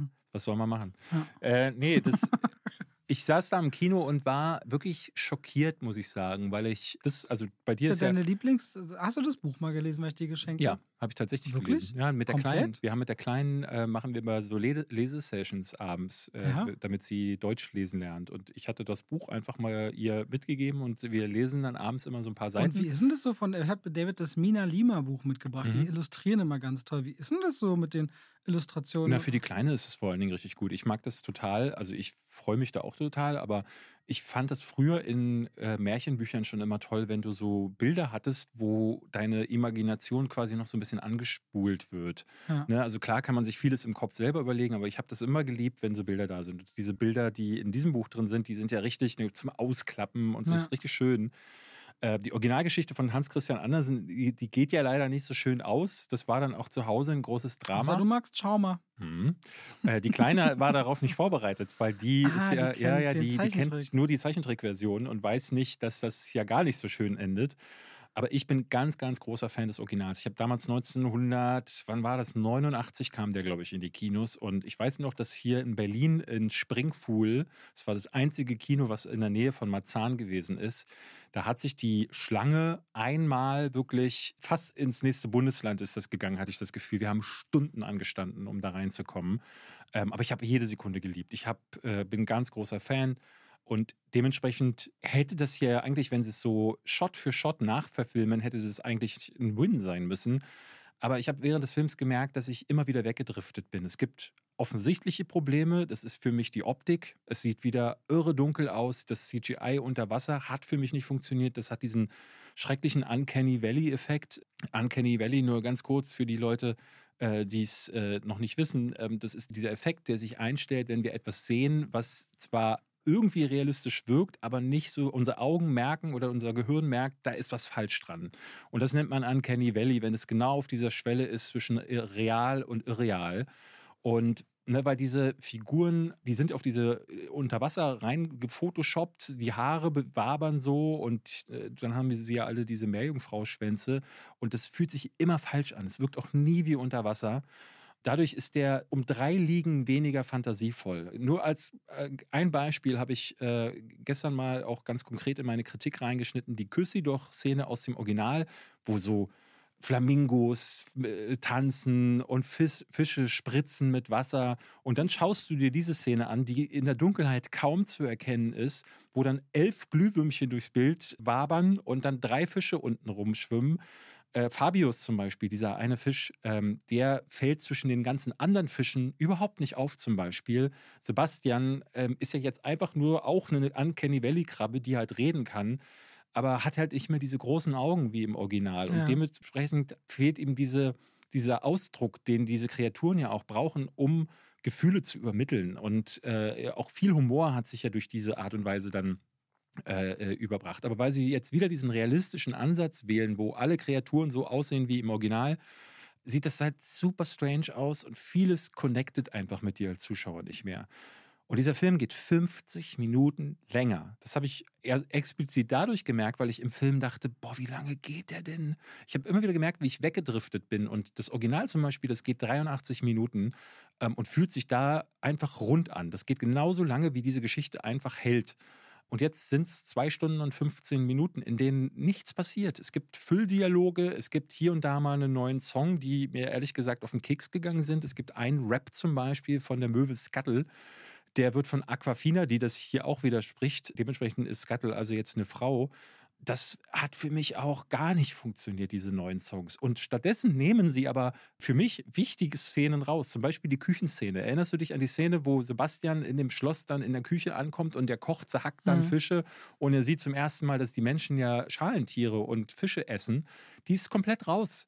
Ja, genauso wie sie in, jemand hatte mir das gestern geschrieben, dass sie irgendwo äh, die Szene rausgenommen haben, wie jemand raucht. War das bei Peter Pan und Wendy? Ich weiß es nicht mehr genau. Auf jeden Fall macht das Disney gerne, dass sie bei Material, wo sie sich nicht sicher sind, lieber streichen, statt einfach eine neue Art und Weise zu erfinden, wie sie damit umgehen könnten.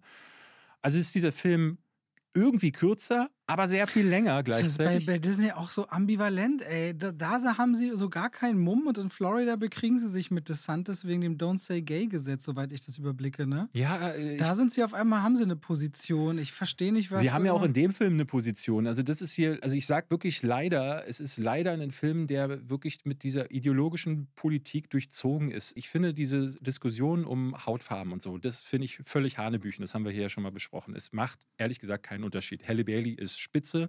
Die ist der einzige Lichtblick in diesem Film, wie ich finde. Wie ist denn Melissa McCarthy als Ursula? Die wurde ja von der US-Kritik gerade hoch gelobt. Ich muss sagen, ich ziehe den Vergleich zum Original. Und zum Beispiel König Triton war da so eine erhabene Person, ja. aber gleichzeitig eine tolle Vaterfigur, der streng, aber nett war. Und Javier Bardem, der dann da mit seinem Halbenglisch äh, vor sich hin stammelt, hat diese Präsenz gar nicht. Melissa McCarthy hat Spaß mit der Rolle, aber die stinkt gegen die Ur-Ursula total ab. Und sie hat auch noch ein zusätzliches Problem, dass Ursula in diesem Film alles, was äh, mit ihr zu tun hatte, auch in ihrer Höhle, die hat ja im Original, schminkt sie sich zum Beispiel, indem sie so einen kleinen Scampi ausdrückt mhm. und sich damit das als Lippenstift aufträgt. All diese Szenen, die irgendwie mit Gewalt oder die vielleicht ein bisschen verschreckend sein könnten. Auch dass zum Beispiel die Meerjungfrauen und Männer werden ja verwandelt in so Algenwesen, die dann da in ihrem so so Polypen, die dann so herumeiern in ihrer Höhle. Auch das fehlt komplett. Also die haben diesen gruseligen Touch, den dieser Film hatte, haben sie auch komplett beschnitten.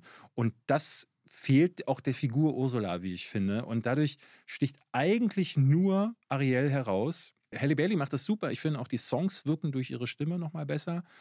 Aber es gibt dann alle möglichen Veränderungen, die mich ehrlich gesagt in dieser Fülle genervt haben. Ne? Scuttles wird noch von einer Frau gesprochen, ja, okay, kann man so machen.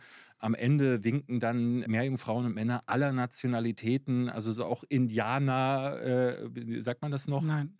Was sagt man jetzt? Äh, amerikanische Ureinwohner. Ah ja die winken dann American auch. Natives. Nat die National Geographic, die ich gerade lese, hat einen langen Artikel darüber, wie im 19. Jahrhundert und bis Mitte 20. Jahrhundert ganz viele von den Kindern von American Natives verschleppt worden sind, um auf Weiß erzogen zu werden und die dann aber später keine Bildung hatten und weder in der Einkultur ankamen und bei sich zu Hause wieder verstoßen wurden, weil sie ihre Sprache nicht mehr konnten, ihre Bräuche nicht mehr. Richtig trauriger Artikel über, sorry, das American wirkt, Natives. Das wirkt halt seltsam forciert, ähm, weil es so, ne, es gibt einen Punkt, der mich ganz krass gestört hat. Es ähm, gibt jetzt nämlich bei dem Fluch den. Ganz kurz, dafür, dass du dich kurz halten wolltest. ja, es weiß, es tut mir leid. Ähm, okay, ich, ja, es tut mir leid. Alles gut. Aber bei dem Film rede ich mich irgendwie in Rage. Es ist leider gar nicht drum herum zu kommen. Es gibt diesen Fluch. Ne? Äh, sie muss ja innerhalb weniger Tage diesen Kuss der wahren Liebe sich abholen. Und im Original ist es das. Ne? Und hier gibt ihr Ursula aber noch einen Zusatz zu diesem Fluch, nämlich, dass sie vergisst, dass sie diesen Kuss eigentlich sich einholen muss. Und ich dachte in der Szene ganz gut, warum machen sie das denn jetzt? Und auf dieses Vergessen wird sich immer wieder bezogen und es wird ganz ungelenk reingeschrieben.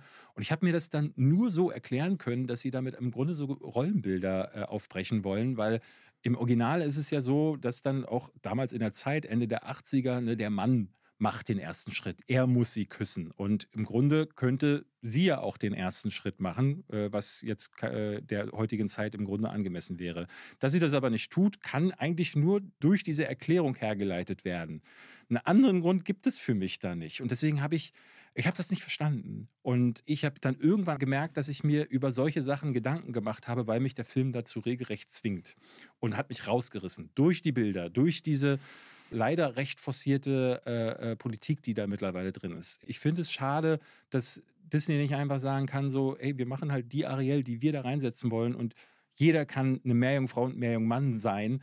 Aber der Film ist voll davon. Und irgendwo, finde ich, ist, ist dieser Punkt für mich dann auch erreicht gewesen, wo ich gemerkt habe, aus diesem alten Film, den ich noch kannte, haben die was gemacht, was nicht mehr wiederzuerkennen ist. Triton ist nicht wiederzuerkennen, Ursula ist nicht wiederzuerkennen, elementare Szenen sind nicht mehr da. Stattdessen drücken sie einem etwas auf, wo ich dann lieber gesagt hätte, dann doch lieber diese alten Szenen mit reinnehmen und vor allen Dingen diese alte Magie. Ne, auch die alten Szenen unter Wasser waren zum Beispiel im Hintergrund relativ dunkel, aber die wurden kontrastiert dadurch, dass die Farben, ne, ihre Haare waren immer so rot und Fabius war gelb und dadurch war alles wahnsinnig farbenfroh, auch wenn es mal in einer düsteren Höhle gespielt hat. Hier ist alles nur dunkel und du erkennst halt einfach gar nichts. Und das ist so lieblos. Das ist so das jetzt noch in 3D guckt, weiß ich, ob man das kann, aber könnte sein bei dem Film, dann wäre es noch knows? dunkler. Ich weiß es nicht. Also der hat mich schwer verärgert und dennoch habe ich. Was für eine Leinwand hast du den gesehen? IMAX oder nee, Zoo? Oder? Nee, äh, okay. Zoo. Ich habe dem trotzdem noch zweieinhalb Sterne gegeben, weil du ja trotzdem da sitzt und bei den Musiknummern mitgehst. Ne? Und zwar bei, wie gesagt, Küssi doch oder Unter dem Meer, die funktionieren nur halb so gut, weil sie nicht so opulent sind wie im Original. Aber die Songs sind halt immer noch gut. Das neue Zeug, was Lin Manuel Miranda reingefügt hat, ist Schrott. Und das Finale ist dann natürlich ein großes Spektakel. Aber das hier hätte so viel besser sein müssen, dass ich wirklich mittlerweile sagen muss: ey, Disney ist zu so einer, also wirklich dreisten Content Mühle geworden, die sich nur an alten Erfolgen mittlerweile bedient. Die haben nichts Eigenes mehr. Wenn sie nicht Marvel und Fox eingekauft hätten, deren Erfolge. Star Wars, Marvel, Star Wars. Ja, genau, äh, Star Wars und, und, und Fox ja, und Pixar, an deren Erfolgen sie sich ja insofern laben, dass sie, wenn jetzt sowas wie Banshees of Inisherin letztes Jahr, der ja ein Fox Searchlight-Titel war, wenn der für den Oscar nominiert war, dann sagen sie, yo, wir sind für den Oscar nominiert Oder worden. Elemental ihr seid überhaupt, ihr seid für gar nichts nominiert worden. Elemente sieht auch richtig gut aus, aber ist auch ein Pixar-Film. Ja. Und schließt ja auch Cannes dieses Jahr ab. Also alles, was sie selber machen. Früher hatten sie noch Buena Vista, ähm, das war ihre Home-Video-Abteilung. Oder, Oder Miramax nicht auch eine Zeit lang Disney? War nicht Quentin Tarantino mal Disney? Was Pulp Fiction nicht unter Disney-Fahne mal? Das kann, ja, ich glaube, die haben das dann irgendwann wieder verkauft, ja. Aber das ist halt das Mittel. Aber das, was sie selber machen, ist eigentlich, äh, da, da, wird nicht mal mehr der Mindeststandard erfüllt. Und das ist auch deshalb schade, weil diese Diskussion um die Hautfarbe, die habe ich jetzt natürlich auch ganz viel, die Leute, die in den Kommentaren schreiben, ja, war doch klar, woker Scheiß. Und dieser Film ist nicht schlecht, weil er woke ist. Aber sie öffnen diese Tür selbst, weil sie so viele Elemente da reinpacken, die auffällig wirken, aber so, also penetrant auffällig tatsächlich. Anderes weglassen, Neues hinzudichten und das ist so. Auf mich wirkt es halt so oft, als würde man, wie ich es habe, einen Upload-Kalender machen. Bei denen ist es ein Kinostartkalender. Ja. Und die haben noch nicht mal ein Drehbuch, aber schon einen Starttermin. Ja. Und wie soll das klappen? Ja, hier haben sie ja ein Drehbuch. Also sie hätten das ja Shot für Shot nachmachen können und dann wäre es halt zumindest eine Realverfilmung gewesen, die, und das mochte ich zum Beispiel ja an Aladdin. Aladdin war echt opulent. Ja. Deswegen fand ich den gut. Aber das hier ist Schrott. Okay, ich gucke den mo übermorgen. ich bin gespannt. Ich, bin, ich würde sehr gerne wissen, was du sagst, deswegen sag mal. Werde ich dir verraten. Mach das. Werde ich dir verraten. Auf meinem Kanal am Freitag. Zu meinem Geburtstag. Oh. Kannst du merken, ich habe Geburtstag. Ich Freitag. weiß, es ist Geburtstag. Ich habe ihn im Kannst Kalender stehen. Michael J. Fox jetzt noch? Ist ein bisschen viel, wa? Ich finde auch. Aber mochte ich sehr die Dokumentation. Ich nicht. Die gesehen? Mochte die sehr ich habe gemerkt bei der Doku, ey, jetzt dann fangen wir wieder an, ins Nein, Gespräch ich, zu kommen. Ich, mich war das sehr menschlich. Ich fand das irgendwie gut, ihn, dass er so mittendrin und für mich war das nicht so ein Gefühlsarsch. Erzähl mal, was ist los? Ich hatte mir die Doku von Boris Becker angeguckt, auch auf Die habe ich auch gespannt, bum, bum. weil das ist ja auch wieder so, der wird ja in Deutschland so ganz komisch konnotiert immer. Also immer aufs Negative fokussiert, aber ich glaube, international hat der einen richtig krassen Ruf. Ja, oder? ja, ja. Gerade in England. Schau dir diese Doku an. Boom, Boom, uh, The World vs. Boris Becker uh, läuft auch auf Apple TV, so wie Still. Und wir hatten Still durchgeschaut und ich mhm. war, mir ist das auch zu Herzen gegangen und ich fand auch einiges gut, aber irgendwie hat mich die Doku gar nicht gepackt. Aber Boom Boom äh, hingegen schon. Das ist ganz faszinierendes Porträt von Boris Becker, deswegen möchte ich euch das unbedingt empfehlen. Habe ich das vielleicht auch schon mal angefangen? Ich muss mal, ja, so gucke ich auf jeden Fall, aber ich mochte auch die Michael J. Fox Doku so richtig gerne. Mhm. Weil er einfach mit seinem Humor die ganze Zeit über diese Krankheit quasi existiert und dann so ganz langsam arbeitet sich diese Dokumentation vor und zeigt auch die Chronologie eines, der dann einfach seines Berufes beraubt worden ist und der da aber noch ist und hofft und selber vor der Kamera sitzt und alle Fragen zulässt, aber das ja auch geistig fassen kann, was er da macht. Und quasi das, wo viele weggucken, man dazu, also zulässt hinzugucken und nicht verschwindet wegen seiner Krankheit, aber auch nicht versucht, durch diese Krankheit auf die Tränendrüse zu drücken. So wirkt er auf mich gar nicht. Also für mich war das eine Möglichkeit, einen ganz anderen Zugang zu diesem Menschen, zu der Erkrankung und aber auch der Hoffnung, dass man da irgendwann mal Mittel und Wege findet, zu finden. Also hat auf jeden Fall, so sehe ich selten ein Porträt von jemandem. Ich fand es okay, aber mehr, nicht mehr. Ist ja auch nicht schlimm. Kommen wir mal zu einem ganz anderen Thema, denn die Mädels und Jungs von Cinema Strikes Back haben ein Video veröffentlicht, auf das mich David im Urlaub aufmerksam gemacht hat, obwohl ich da arbeitsfrei habe. Mhm. Ja, aber ich konnte ja nichts dafür, weil äh, die Mädels und Jungs haben uns darin selber angesprochen. Es ging ganz konkret darum, dass letzte Woche kam ja Fast and Furious raus und sie haben statt einer Filmkritik ein Video rausgebracht, das heißt, warum wir uns weigern, Fast and Furious zu besprechen, unser Statement. Und da sagen sie 14 Minuten im Grunde, dass sie verärgert sind, weil die Pressevorführung in dem Fall so kurz vorher angesetzt gewesen ist. Äh, ich würde sagen, wir lassen euch mal ganz kurz reinhören in das Statement. Ihr merkt schon, ich bin echt eigentlich kein Fan der Fast and Furious Reihe. Und trotzdem habe ich mich so ein bisschen auf die seichte Popcorn-Unterhaltung im Kino gefreut. Aber uns erreichte zum Film eine E-Mail. Eine E-Mail, die mich wirklich sauer gemacht hat. Eine E-Mail, die uns hat entscheiden lassen, wir werden Fast X nicht besprechen. Nicht reviewen, nicht kritisieren, gar nichts, nada. Und heute möchte ich euch erklären, was passiert ist, was in dieser E-Mail stand und warum wir diese Entscheidung getroffen haben. Ja, das geht 14 Minuten lang und da fallen dann so einige Punkte und die sind tatsächlich nicht unspannend. Äh, am Ende fragt Alpa, der äh, zu der Crew bei Cinema Strikes Back gehört, das muss man ja sagen, die sind ein Team. Vor der Kamera sind es mittlerweile fünf Leute.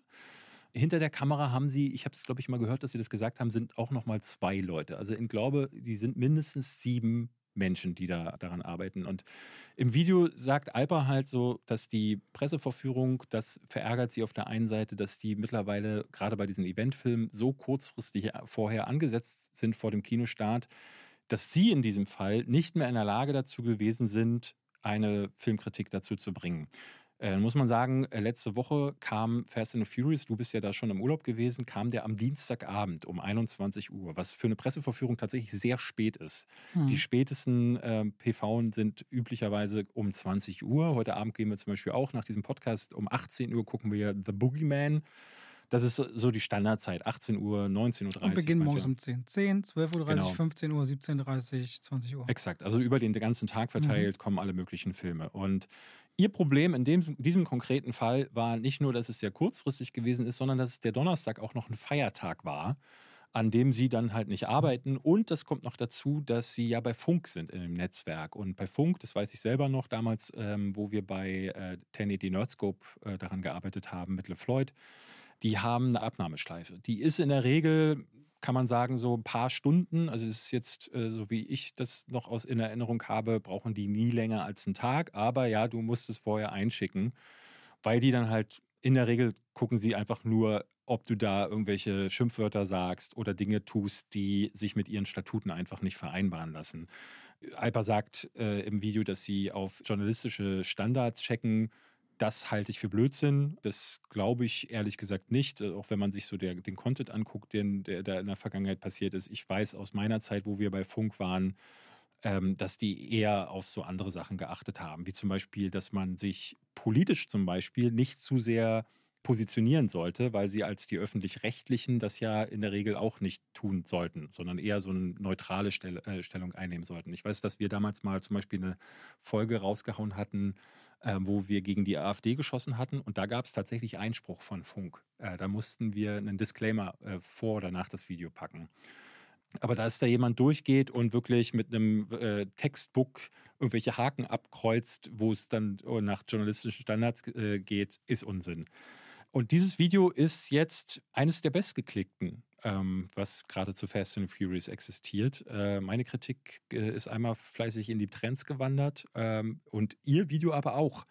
Und im letzten Endes haben sie mit diesem Video jetzt mehr Aufmerksamkeit generiert für dieses Thema erstens, aber auch, als hätten sie wahrscheinlich eine Kritik gemacht, muss man ganz klar sagen, weil sich das für sie insofern dann auf jeden Fall gelohnt hat.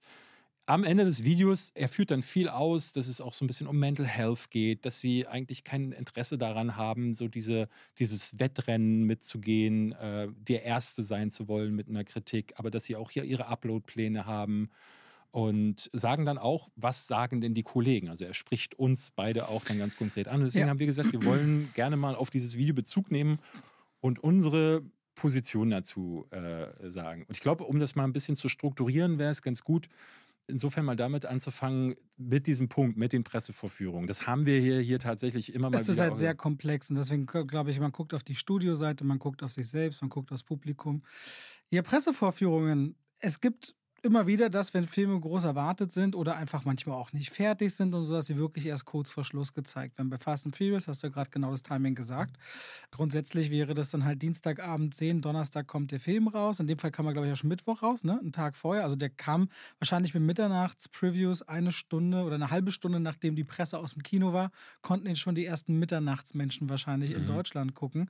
Äh, man muss traditionell wissen, diese Pressetermine, wann darf der Film der Presse gezeigt werden, die werden global koordiniert koordiniert für gewöhnlich. Das heißt, so erste Territorien, da wird dann auch, weil es auch Freigabe gibt, habt ihr den in der OV gesehen in der Presse, also ja. Originalversion? Wann darf diese Tonspur und so weiter abgespielt werden? In den USA starten die Filme halt erst Freitag. Ne? Zwischen Dienstagabend in den USA zeigen und Freitag kommt da raus, wirkt das schon alles gar nicht mehr so kritisch. Aber die Leute, die das weltweit koordinieren, die sitzen halt in den Headquarters, die sitzen dann in LA oder die sitzen in London von den Studios und das wird dann hier mehr oder weniger durchgereicht, aber das ist auch nicht immer so. Also zum Beispiel Transformers wird jetzt über eine Woche vorher gezeigt, äh, beispielsweise. Da sehen wir den Film acht, neun Tage vorher. Aber da gibt es ein Embargo bis kurz vor Start. Aber dann hast du natürlich die ganze Zeit Zeit, das zu produzieren, fertig zu machen, Abnahmeschleifen zu haben. Bei anderen kannst du schon wieder darauf wetten, dass es kurz vor knapp sein wird, weil zum Beispiel Christopher Nolan zeigt die Filme immer kurz vorher. Also bei Oppenheimer im Juli wird das wieder kurz vorher sein. Während, Jones genauso. Ja, während aber vielleicht Warner bei Barbie sagt, dann machen wir lieber eine Woche vorher, damit die Leute den wirken lassen können. Na, das hat auch mal was gegen welche Filme laufen sie. Damit kann es auch was zu tun haben. Oder angenommen, Avatar kommt raus und dann kommt meinetwegen John Wick im Januar, weiß nicht mehr, wie die Timings waren. Aber die wollen dann auch lange weg von großen Stars, die gerade alle Aufmerksamkeit haben. Weil die wollen auch, dass die Journalisten quasi genau dann für diesen Film da sind und nicht gleich wieder den nächsten großen Blockbuster im Kopf haben. Ja? Das haben wir auch, ich glaube, nie, dass an einem Tag zwei Giga-Blockbuster laufen. Ja, also weiß ich nicht, ob Barbie ein Giga-Blockbuster ist, aber Barbie gegen Oppenheimer ist schon eine sehr ungewöhnliche Konstellation. Kommt beides am selben Tag? Immer noch, ja. Das ist immer noch sehr ungewöhnlich. Nee, du meinst Kinostart, aber Kinostart. ich rede so. jetzt gerade von der Presseverführung. Ähm, na, ich gucke nächste Woche Transformers und Spider-Man Across the Spider-Verse aufgrund des Specials. Das ist nicht die Pressevorführung, aufgrund von Special Screenings. Also manchmal kriegt man Special Screening-Einladungen vor Pressevorführungen und dann entscheidet man sich vielleicht schon Hab für ich das eine. keine Einladung bekommen. Was für, für Transformers gibt es auch ein Special Screening. Ja, ja, ich habe die Presseeinladung äh, bekommen, ja, aber nicht die Special Screening. Ich hatte schon überlegt, ist ja auch egal zumindest, es ist immer ein ganz schönes Hickhack. Was ich aber nicht glaube, ist, dass da jemand mutwillig da sitzt und allen die Laune verderben will. Was ich wiederum nicht verstehe, ist, äh, dass wir als Pressemitarbeiter oder als Journalisten oder wie auch immer man uns bezeichnen möchte, wir machen unseren Beruf und wir haben alle natürlich äh, auch ein Privatleben und eventuell Familie und so weiter und so fort. Und wenn man uns dann sagt, äh, hier guck bitte den Film um 21 Uhr an, am nächsten Morgen um 10 wieder den und dann zwischendurch arbeitet das ab, denkt man, warum willst du jetzt, soll man nach der Pfeife von allen möglichen anderen tanzen? Warum Horrorfilme morgens um 10 zu gucken, macht mir beispielsweise gar nichts. Also ich finde das viel besser, wenn man da so dabei bleiben würde, aber es ist ja auch Singsang geworden in Pressevorführungen, gerade abends dann auch gerne noch ein Gläschen Wein oder Bier hinzustellen, damit man in die richtige Stimmung kommt. Und dann bringt noch jeder eine Begleitung mit und schon hast du überhaupt nicht mehr auch diese ruhige Atmosphäre, in der ich gerne den Film sehen würde, um ihn für mich dann zu bewerten. Ja? Ich muss sagen, ich mache das jetzt seit 2006 und äh, also, dass ich auch in Presseverführungen gehe. Und ich kannte nie eine andere Zeit. Ich habe nie irgendwie erlebt, dass Horrorfilme mal nicht morgens um 10 gelaufen wären, dass Filme nicht nach der offiziellen Arbeitszeit äh, gezeigt werden, also 20 Uhr, sondern das ist seit Jahren gang und gäbe. Und nun muss man sagen, und das ist ein Punkt, den ich äh, den Cinema Strikes Back Jungs auf jeden Fall und Mädels, Entschuldigung, äh, auf jeden Fall geben möchte. Man muss nicht alles einfach schlucken, weil das war meine allererste äh, Reaktion, als ich das Video gesehen habe. Dachte ich so, ja, so what? So ist es halt. Das ist unser Beruf. Und obwohl ich von dieser Position nicht so ganz abrücken möchte, weil das ist halt Teil unserer Arbeit auch irgendwo geworden, sehe ich den Punkt total, äh, weil ich kritisiere das ja auch, dass Filme zum Teil am nächsten Tag starten und einen Tag vorher bekommen wir den zu sehen. Und ein Punkt, äh, den Alper da auch anspricht, den gebe ich ihm zum Beispiel, das hast du ja auch schon häufig gesagt, Filme sacken lassen zum Beispiel ist gar nicht möglich, sondern du musst so schnell wie möglich irgendwie das raushauen. Und sehe ich nicht so. Ne? Also ich sehe nicht, dass man es so schnell wie möglich raushauen muss. Ne? Also sacken lassen ist mir wichtig, aber da werden wir später bestimmt äh, ja. drauf kommen. Zumindest, wenn du sagst, so, du möchtest, ähm, und das ist ja in diesen Wochen was anderes, zum Beispiel, äh, es gibt ja diese Embargos. Ne? Und ja. wir haben manchmal den Fall, dass ein Film früher gezeigt wird und zwei Wochen vor Kinostart fällt zum Beispiel das Embargo. Und es gibt ein paar Kinokollegen, ähm, namentlich sind das hauptsächlich Yves und äh, Sebastian von Filmstarts, die wir hier beide auch als Gäste hatten, die bringen das dann halt zum, zum Ende des Embargos. Und das macht zum Beispiel auch die Presse, das machen die Amerikaner. Ich habe mir das mittlerweile abgewöhnt, dass ich zum Beispiel zu lange vor Kinostart ähm, einfach das Embargo versuche einzuhalten, um zu den ersten zu gehören, weil ich das Gefühl habe, dass die Leute eigentlich um den Kinostart herum informiert werden ja, möchten. Ja. So, du machst es sehr ähnlich. Aber wenn wir jetzt zum Beispiel für Fast and Furious reden, wir ja von einer anderen Sorte Film. Der Film wurde Dienstag gezeigt und ist Mittwoch gestartet. Das heißt, da fällt das Embargo gleichzeitig mit dem Kinostart und da finde ich schon, dass da hättest du auch nichts anderes gemacht, als den Film am nächsten Tag zu bringen. Genau, wenn Mittwoch, du da gewesen Mittwoch wärst. Hätte ich den genau, Mittwoch war der Tag, wo ich auch meine Kritik gebracht hatte. Und da sagten jetzt die äh, Cinema Strikes Back Jungs und Mädels aber, dass sie das nicht konnten, weil das zu viel Arbeit gewesen wäre. Also basically, da, Sie sagen in dem Video, ihr solltet euch das auf jeden Fall auch selber angucken, um das komplette Bild zu bekommen, aber offen gestanden sagen Sie nichts anderes. Sie sagen, da ist nicht genug Zeit gewesen. Alpa sagt auch eine Sache, die ein bisschen skurril ist. Äh, er sagt, äh, hätte ich denn meine Therapie verschieben sollen, um diese Kritik zu machen. Und da muss ich zum Beispiel sagen, ich mache das. Wenn ich Termine habe, die zum Beispiel auf eine Presseverführung fallen, dann verschiebe ich die Termine. Weil mein Hauptjob ist nun mal das und ich bekomme ja keine zweite Chance. Es gibt manchmal mehrere Presseverführungen, wenn es eine sehr frühe gibt. Zum Beispiel gerade in dieser Oscarsaison werden Filme sehr früh gezeigt und dann noch manchmal zwei bis dreimal gezeigt. Dann kann man auch mal eine ausfallen lassen. Aber Fast and the Furious wurde genau ein einziges Mal gezeigt. Und wenn man dann da nicht hingeht, gibt es nur noch eine Chance, den zu sehen, und zwar mit allen anderen im Kino. Da ist der dann aber schon gestartet. Dann wird es erst recht stressig, wie ich finde wenn man denn zum, äh, zum Kinostart veröffentlichen möchte. Und dieser Mittwoch wäre ja eine Möglichkeit gewesen, das zu veröffentlichen. Das habe ich dann zum Beispiel auch gemacht. Aber es ist natürlich eine Menge Stress. Aber, und das ist, hatte ich den Jungs auch unter das, und Mädels unter das Video geschrieben, es ist natürlich auch selbstgemachter Stress. Ne? Weil wenn du entscheidest, du möchtest an diesem Tag deine Kritik bringen, dann ähm, ja, gehört das eben dann auch dazu. Du könntest natürlich auch wie Wolfgang M. M. Schmidt sagen, immer sonntags kommt ein neues Video, dann gehört man nicht zu den ersten und äh, hat dann aber die Ruhe, die man will. Man hat einen festen Upload-Kalender und dann kann man das machen, wie man möchte. Aber wenn man dazugehören möchte, dann gehört eben dieser selbstgemachte Stress auch dazu. Und der ergibt sich, wie ich finde, aus aber auch mehreren Komponenten. Ne? Das äh, ist dieser einmal dieser Funkdeal, den Sie gesagt haben, sprich so, es muss eine Abnahme geben. Und es sind auch so die eigenen äh, Ansprüche an sich selbst. Es sind die Erwartungen des Publikums. Ne? Es muss immer neuer Content auf YouTube passieren, damit du relevant bleibst. Und es ist, glaube ich, auch ein bisschen der eigene Arbeitsethos, der da mit reinspielt. Das sind jetzt ganz schön viele Themen, wie ich finde, die natürlich da zusammentragen. Ich, ich sag mal so, du weißt ja von mir jetzt, dass ich so seit einem halben, also bestimmt seit einem Jahr, aber seit so ein paar Monaten auch sehr intensiv zum Beispiel viel über mich nachdenke. Und vieles, was du sagst, da sehe ich mich so, zwölf Jahre lang mache ich YouTube und das immer vorne angestellt war, das muss dann und dann und soll dann und dann raus und das Timing soll genau stimmen und mhm. schnell sein.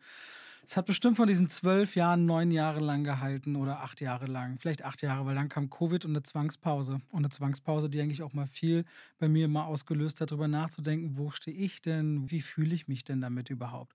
Wie fühle ich mich mit diesem Druck? Und vor allem in den letzten drei, vier Monaten habe ich ganz viel, setze ich mich mit meinen eigenen Bedürfnissen auseinander. Und was ich dabei merke, ist, dass äh, ich glaube, ich bis zu einem gewissen Punkt richtig äh, mich von der Arbeit habe so viel treiben lassen, dass ich gar nicht gemerkt habe, wie nicht ausgebrannt, aber wie, wie unleidenschaftlich ich bei Dingen werde. Und erst als ich wieder anfing, ich habe es ja im Podcast erzählt, Kommentare zu lesen und auch mal zuzulassen, dass die Leute wirklich einen Punkt haben, wenn sie sagen, Robert, das wirkt ein bisschen wie eine Maschine oder es wirkt so immer so abgearbeitet, auch wenn sie ganz treu weiter gucken und manche Videos in die Trends kommen, was ich immer noch bewundernswert finde, dass die Leute sagen, ja, den gucke ich trotzdem ganz gerne, merke ich aber, dass ich immer mehr wie so eine Hülle agiert habe.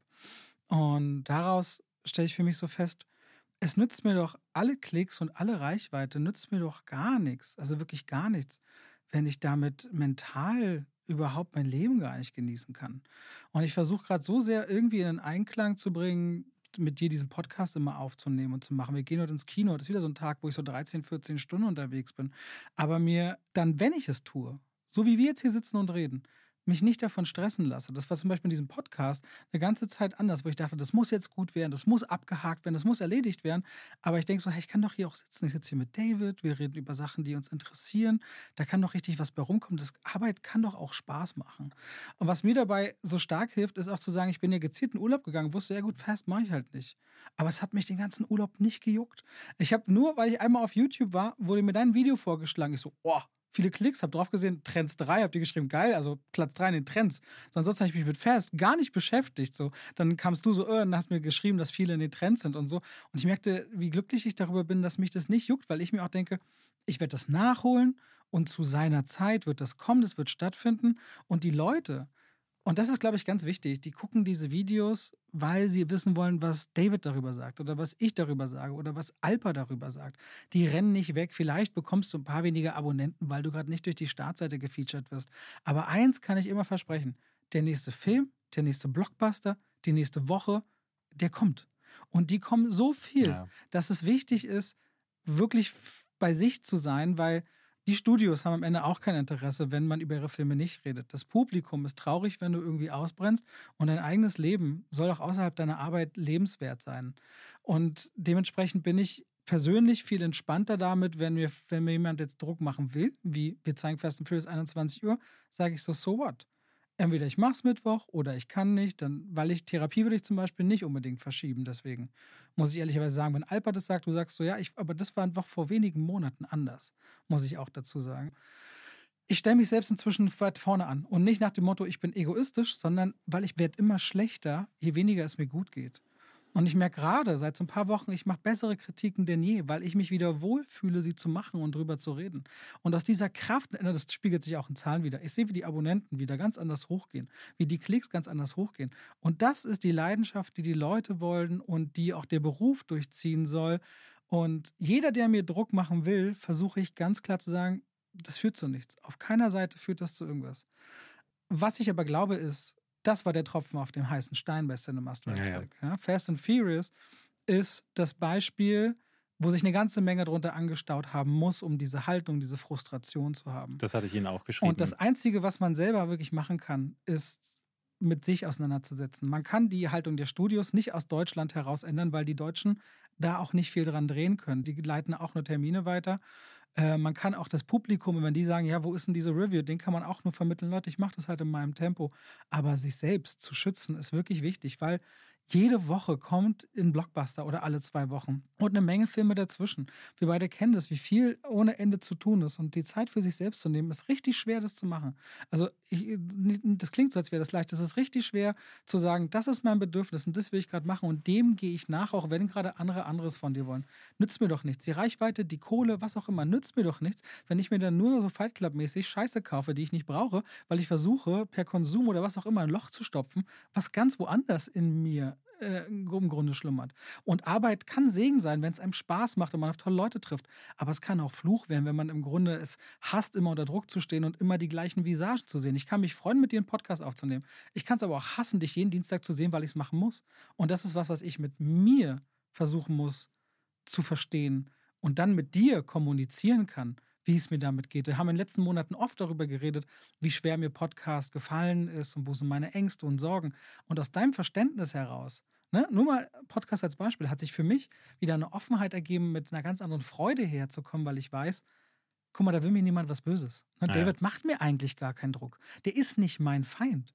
Wir machen das zusammen. Und so ist es auch mit den Studios. Die wollen mir auch nichts Böses die können manchmal auch nicht anders. Und eine gute Kommunikation ist immer alles. Deswegen, wenn Alpa gerne möchte, ist er wegen mir gerne eingeladen hier im Podcast, dass wir mit ihm auch nochmal darüber reden. Aber ich glaube, da gibt es einen ganz anderen Druck, der sich lange aufgebaut hat. Und das Ventil ist jetzt halt dieser Fast and Furious Zeitpunkt. Wenn man mal so ein bisschen mitgehört hat, also ich höre ja ab und zu ihren Podcasts und gucke auch äh, viele Videos von ihnen, dann merkt man schon, dass sie Auf jeden Fall, also das ist auf jeden Fall dieser Druck von Funk, weil das muss man sagen, Funk finanziert ja immer nur eine gewisse Zeit. Ähm, die ich glaube, früher, als wir das noch gemacht haben, war es immer ein halbes Jahr lang. So kurz? Ja, ja, das war nicht mal ein nicht Jahr. Nicht mal ein Jahr. Mhm. Ich bin mir nicht sicher, was für einen Deal die Jungs und Mädels haben, aber äh, es kann sein, dass es wirklich ein halbes Jahr ist. Und das macht natürlich Angst, weil diese Firma, die sie da haben, Schattenwolf, äh, die das ja produziert, mit der sie das produzieren, die hängt an diesem Projekt und die hängt an Funk. Die können keine sieben Leute bezahlen mit den Klicks, die sie auf diesem Kanal machen. Weil muss man ja sagen, äh, Funkkanäle müssen werbefrei bleiben. Dadurch gibt es keine Deals, die sie haben. Und wenn jetzt Funk von heute auf morgen sagen würde, dieser Vertrag wird gecancelt, dann stehen da auf jeden Fall eine ganze Menge Leute auf der Straße. Und äh, das macht natürlich erstmal Angst. Dadurch müssen sie eine gewisse Frequenz haben, sie müssen aber auch Erfolge vorweisen können. Ne? Äh, Robin Blase, mit dem ich vorher die Lester-Schwestern gemacht habe, der hat ja viel zum Beispiel für Funk mit seiner Firma auch produziert. Und der hat mir auch viel geklagt von Erfahrungen, die er da gemacht hat und ständigen Reviews, die es gab und wo dann ne, von oben kam, so das muss ich aber jetzt in diese Richtung entwickeln. Und ich glaube, da vermischen sich dann auch Dinge. Ich hatte Ihnen das auch drunter geschrieben. Muss man halt sagen, Sie sind halt ein Team. Ne? Äh, du und ich, wir machen das weitestgehend alleine. Du hast halt mit deiner Frau noch jemanden, die zumindest die Videos schneidet, aber wir beide müssen halt nicht noch äh, sechs weitere Mäuler äh, füttern. Und, ähm, aber wir müssen auch alles alleine stimmen. Ja, es geht in beide Richtungen, schlägt Genau, das, also, ne, aber sie haben sich dazu entschieden, das als Team zu machen und dadurch, äh, ne, sie haben dann einen gewissen Output und dieser Output wird dann in einen Terminkalender gepackt und es gab natürlich kritische Stimmen, sehr viele sogar. Ich hatte das Gefühl, dass sich das so ungefähr eingemittelt hat zwischen denen, die geschrieben haben, ey, großen Respekt und toll für euren, dass ihr diesen Mut habt, das anzusprechen. Es gab aber auch ganz, ganz, ganz, ganz viele, die sehr böse wurden, also die Mimimi ge geschrieben haben die dann dieses typische Argument von, ja, ich gehe zwölf Stunden auf den Bau, äh, da könnt ihr ja mal richtig arbeiten gehen. Und es gab aber auch Stimmen und die sind nicht von der Hand zu weisen, die dann sagen, warum habt ihr es nicht einfach zwei Tage später hochgeladen? Und das ist natürlich korrekt. Warum nicht? Ne? Ähm, ich hatte diesen selben Gedanken und ich hatte dann auch gesagt, dass es wahrscheinlich genau dieser Punkt ist, den du angesprochen hast, nämlich dass irgendwo dann auch eine Sicherung durchgebrannt ist. Nach all der Zeit, wo man ja auch gemerkt hat, diese Eventfilme werden immer kürzer vorher gezeigt, man ist aber auch darauf angewiesen, ne, dass man dazu dann auch immer eingeladen wird und so da hat sich wahrscheinlich einfach sowas gebildet, ne? in Kombination mit dem Funkdeal, in Kombination mit dem Team, das sie da haben. Ich kann da natürlich nicht genau in die Prozesse gucken, aber ich glaube, das Thema ist sehr viel komplexer, als nur zu sagen, boah, die Presseverführung, weil das Video, was sie jetzt online gestellt haben, das richtet sich ja schon sehr gegen die Entscheider spannend, dass bei das, Spannend, dass das abgenommen wurde von Funk, ne? Muss es ja irgendwie. Naja, es hat einer, jemand was geschrieben, was auch wieder irgendwo stimmt. Jemand schreibt, ey, wenn ihr Zeit hattet, dieses Video, weil dieses Video äh, kam an dem Tag, an dem die Face-Kritik hätte kommen sollen. Da meinte er, ey, ihr habt jetzt 14 Minuten Video produziert, das wurde auch von Funk abgenommen. Wieso ging denn dann nicht einfach die Filmkritik zu Fast and the Furious? Und also ich als jemand, der ja auch äh, äh Filmkritiken macht, und zwar nicht anders, also auch mit Trailermaterial, mit Assets, wo dann die Wertung eingeblendet wird, kann sagen, ich brauche dafür drei Stunden. So, und ich habe, wie gesagt, kein Team dahinter. Und es wäre möglich gewesen, genau das zu machen. Aber sie, ich glaube, es ging hier nicht darum, ähm, dass sie die Kritik nicht gemacht haben, sondern ich glaube, es ging darum, dass ein Knoten irgendwo geplatzt ist, weil viel Frust sich angestaut hat. Aber dieser Frust, ist, glaube ich, in dem Fall in die falsche Richtung gelenkt, weil, wie du auch schon sagtest, die Studios sind nicht in Deutschland, die sitzen irgendwo in den USA, die koordinieren das.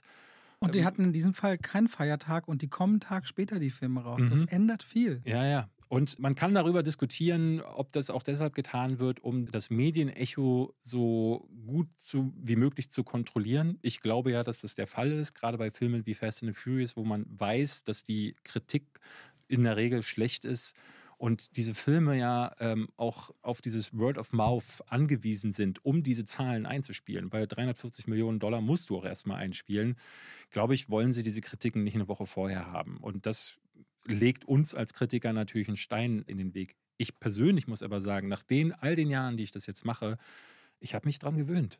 Für mich ist es nichts Ungewöhnliches, um 21 Uhr ins Kino zu gehen, weil ich liebe die Nummer so sehr, dass ich denke, Ob ich jetzt nachts um fünf einen Film gucke oder abends um 21 Uhr oder morgens um 10, ist mir scheißegal. Ich freue mich meistens auf die Filme. Ich mag es nur nicht so gerne, wenn das so variiert, weil dein Schlafrhythmus immer hin und her geworfen wird. Ne? Also ja, du fährst ja auch noch eine Stunde ja, Titanic. ja, genau. Und das sind dann so Sachen, wo ich manchmal auch Abstriche mache und sage, ich gucke den jetzt nicht oder dann gucke ich den halt bei Start oder das ist mir nicht so wichtig, weil es eben wirklich mir wichtig ist, was mache ich denn dann so in der Zeit. Mit dem dran gewöhnt, ja, ich gebe dir recht, diese Fälle sind ja auch eigentlich ziemlich selten. Nur ne? bei den Eventfilmen. ja, aber auch bei den Marvels und so sind oft noch drei, vier Tage dazwischen.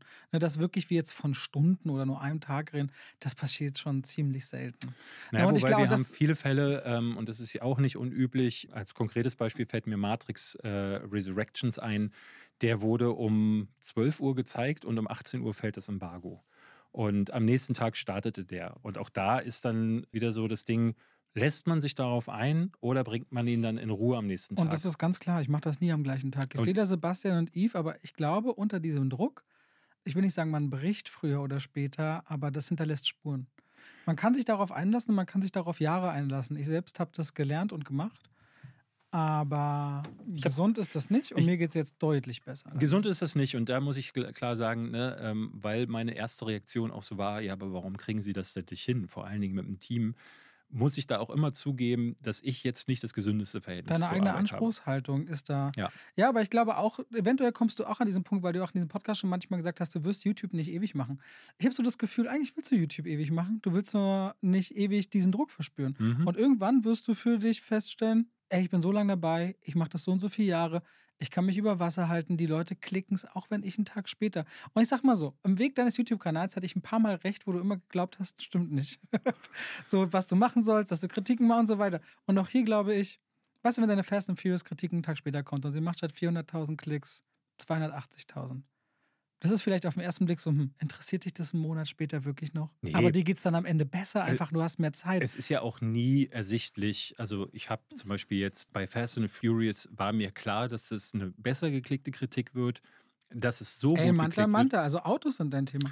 Äh, Das hatte mir ein, äh, äh, unser äh, Freund Andy hatte mir auch geschickt. Er freut sich schon auf die Kritik zu Gran Turismo, Gran Turismo. äh, weil äh, Autos und schlechte Filme scheint genau die Mischung äh, auf meinem Kanal Ich zu bin sein. gespannt, ob Gran Turismo wirklich schlecht ist. Äh, Ja, äh, ich auch. Aber das weißt du ja vorher nicht so. Und deswegen, für mich hat sich das so eingebürgert. Ich weiß, der Film wird dann und dann gezeigt. Ich gucke, wann fällt das Embargo. Und danach richte ich mich. Also ich mache mir für die Woche ja auch einen Plan. Und ich bin von uns beiden der Verplante. Aber ich habe genau alle Termine im Kopf und danach richte ich meine Woche aus. Es läuft nicht andersrum. Ich sage jetzt nicht, oh, ich habe aber da einen Termin und da wollte ich Blumen kaufen, sondern die Arbeit geht davor in dem Fall. Und alles andere äh, hat an den Rand zu weichen. Das ist aber meine eigene Einstellung dazu. Und die. Und die ist wirklich aber schon auch extrem. Ne? Für Weiß- dich nicht, das ist ich nicht. logisch, dass ich für dich. Naja, ich glaube, wenn Menschen selbst wissen, ey, das und das ist normalerweise das, wie ich diesen Tag verbringe. Ich habe sogar Freunde, für denen ist der Dienstag ihre Zeit für sich alleine. Verbringen sie dann immer ganz alleine den Tag, weil das für sie und ihre Seele halt eben wichtig ist. Es ist eine Frage von Prioritäten. Die Prioritäten bei sich zu sehen oder seiner Freizeit oder seinem Mental Health finde ich überhaupt nicht falsch. Nicht jeder, muss ja auch nicht jeder, der an dem Metier arbeitet, was du machst, die Arbeit auch noch. Du liebst ja Filme abstrus doll. Ne? Du machst ein Godzilla-Special und ziehst ja 40 Godzilla-Filme rein oder die auch existieren. Du bist der Endgegner. Und das macht mir Spaß. Also, das ist dann So. auch Mental Health bedeutet für mich auch Genau, zu arbeiten. bei dir so ist das ein, ja, bei dir, äh, ich arbeite zum Beispiel auch gerne, aber das kann ganz schnell kippen, wenn es zu lang Mhm, zu ja, viel wird. Und deswegen ist es, sei dir ja auch völlig gestattet, wenn dir das Freude macht und dich in den Einklang bringt, diese Filme zu gucken, super, ne? Aber die wenigsten können sagen, ich habe aus meinem Hobby meinen Job gemacht und das ist auch immer mein Hobby geblieben. Ich entdecke das gerade für mich wieder neu und, und ich wünsche dir, das, dass das immer so bleibt. Aber du hast es ja immer behauptet, ich habe es immer bezweifelt, da sollte ich Unrecht haben. Du, guckst wirklich Filme noch und nöcher gern und dir wird es nie langweilig und du könntest auch mit Ari Aster noch fünf Stunden QA machen nach Bose Afraid, wo ich dann einfach raus bin und sage: Nee, Mann, ist 1. Mai, ich will jetzt nach Hause. Naja, diese, diese, diese, alles, wenn es darum geht, so ähm, Teil dieser Branche zu sein, beziehungsweise, ähm, ne, also was ich jetzt zum Beispiel hasse, ist auf Premieren zu gehen, weil du da vorne und hinten einfach eine Stunde Fleisch dran hast, die ich nicht will. Ich will den Knochen, ich will den Film, ich will nicht wissen, wer auf dem roten Teppich alles war. Mich interessiert ein Scheiß, was der Regisseur dazu zu sagen hat. Weil das ja eh immer Presseblabla ist. Ich will die Vision sehen, die sie zu erzählen haben. Und für alles andere kann ich auch ins Internet gehen und gucke mir dann bei Stephen Colbert oder bei XY das Interview an. Ähm, aber wenn Steven Gätchen auf der Bühne fragt, was hast du dir dabei gedacht, als du den Film gemacht hast, da kriege ich doch eh keine Informationen, die ich hören will. Also bei solchen Sachen, da nervt dann Arbeit auch. Und Arbeit nervt auch, wenn dieser Stress, äh, den man sich selber macht, noch zusätzlich aufgeführt wird durch den Stress, der dann von außen kommt. Aber das ist Teil dieses Jobs für mich. Und ich verstehe aber total, ich finde es voll gut, dass du das so für dich entdeckt hast. Also ehrlich gesagt, finde ich, freue ich mich vor allen Dingen für dich und deine Zuschauer, dass du auch wieder eine gewisse Liebe dafür entwickelt hast, weil man merkt es deinem Content einfach an und ich muss sagen, ich gucke deinen Content dadurch auch lieber. Ich unterhalte mich auch im Podcast seitdem sehr viel lieber mit dir. Also nicht, dass das nicht immer schon so gewesen wäre, aber man hat wieder da, dieser Funke ist da.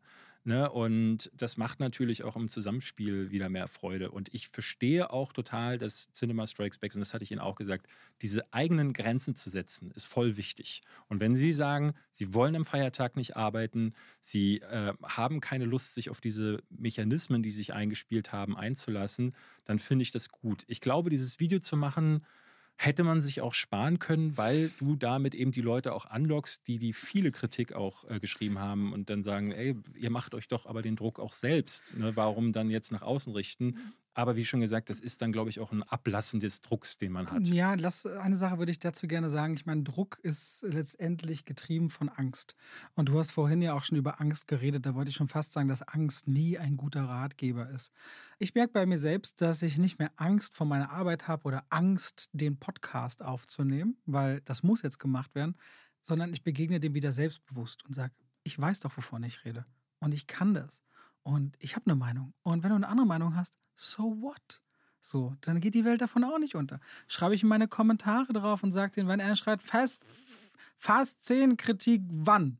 Ist so, morgen. Ausrufezeichen. Du begegnest den Leuten einfach mit ihrer Art und Weise und alle können mitlesen. Und ich merke, seit ich wieder selbstbewusst begegne und sage, wenn sie diese Grenzen haben, steck die Grenze, leg sie für dich fest und leb genau auf diesen beiden Seiten. Die berufliche und deine Freizeit. Aber hinterfrag nicht ständig diese Grenze und fühl dich schlecht, wenn du gerade auf einer dieser beiden Seiten bist, weil das nimmt dir die Qualität auf beiden Ebenen. Ja, genau, aber das, das Argument, was viele Leute da unter dem Video auch hatten, und das ist eben ein Punkt, ähm, diese Grenzen kannst du dich ja für dich ja setzen und sie auch leben. Sie hätten ja theoretisch auch einfach keine Kritik bringen Vielleicht können. Sind sie gerade oder drei Tage später äh, bringen können, aber ja, du wolltest. Vielleicht ist das der Knackpunkt, wo sie ihre Grenze jetzt mal finden. Ja. Und ihr Mittel, um das zu kommunizieren, oder war halt einfach nicht, dass sie das untereinander ausmachen konnten, sondern einfach mal laut schreien mussten. Und dieses Video ist halt so ein lauter Schrei, mhm. aus dem heraus sie sagen, so ist es jetzt. Und das finde ich auch am Ende okay.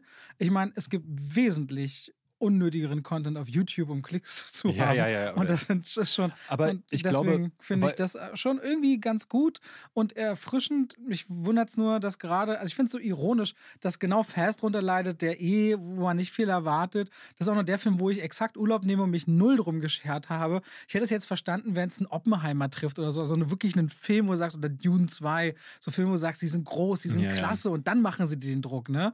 Bei Fast weißt du. Ich so, glaube, die Leute hätten weniger Mimimi geschrieben geschrieben, wenn sie das nicht so, ne, weil die Argumente, die sie bringen, sind natürlich zweifelhaft an einigen Stellen, ne? weil darüber haben wir jetzt gerade schon gesprochen, aber wäre es ein Video gewesen, wo sie gesagt haben, ey Leute, wir haben Angst, an Relevanz zu verlieren, wir haben Angst, diesen Funkdeal zu verlieren, wir wissen nicht genau... Äh, aber wer kann schon seine, wer kann seine Ängste schon natürlich, formulieren? Ne, ich, äh, und ich hätte, ich persönlich würde so ein Video auch nicht machen.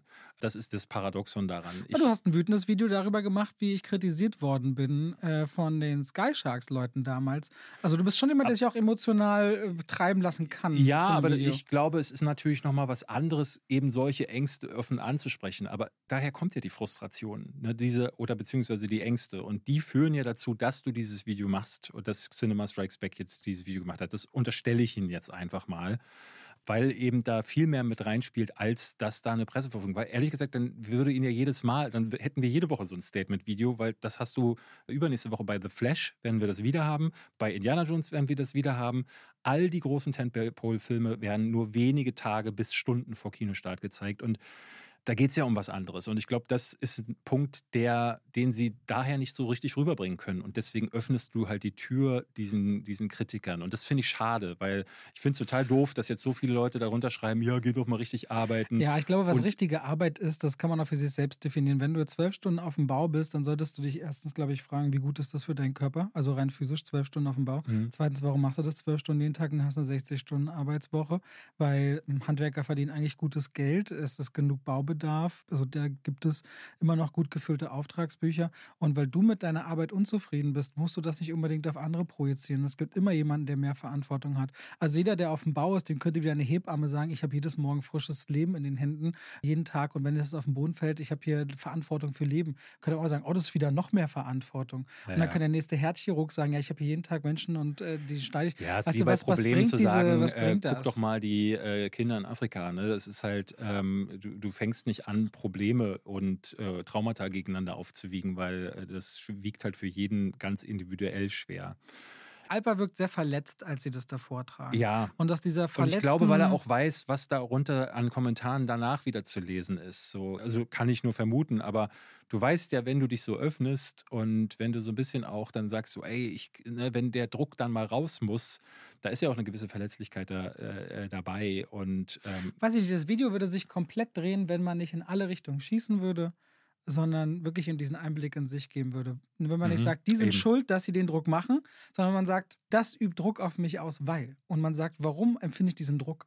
Und schon kriegst du diese Kommentare nicht, weil wenn du Leuten vermittelst, guck mal hier, eben, wenn die das sind meine Komponente Schwächen, das sind meine Verletzungen. ja, ja. Sagen andere, ey, das kenne ich auch. Weil zu sagen, Aber so gibt man den Leuten wenig Möglichkeit, äh, Ja. sich zu identifizieren. weil zu sagen, so wir konnten das zeitlich nicht schaffen.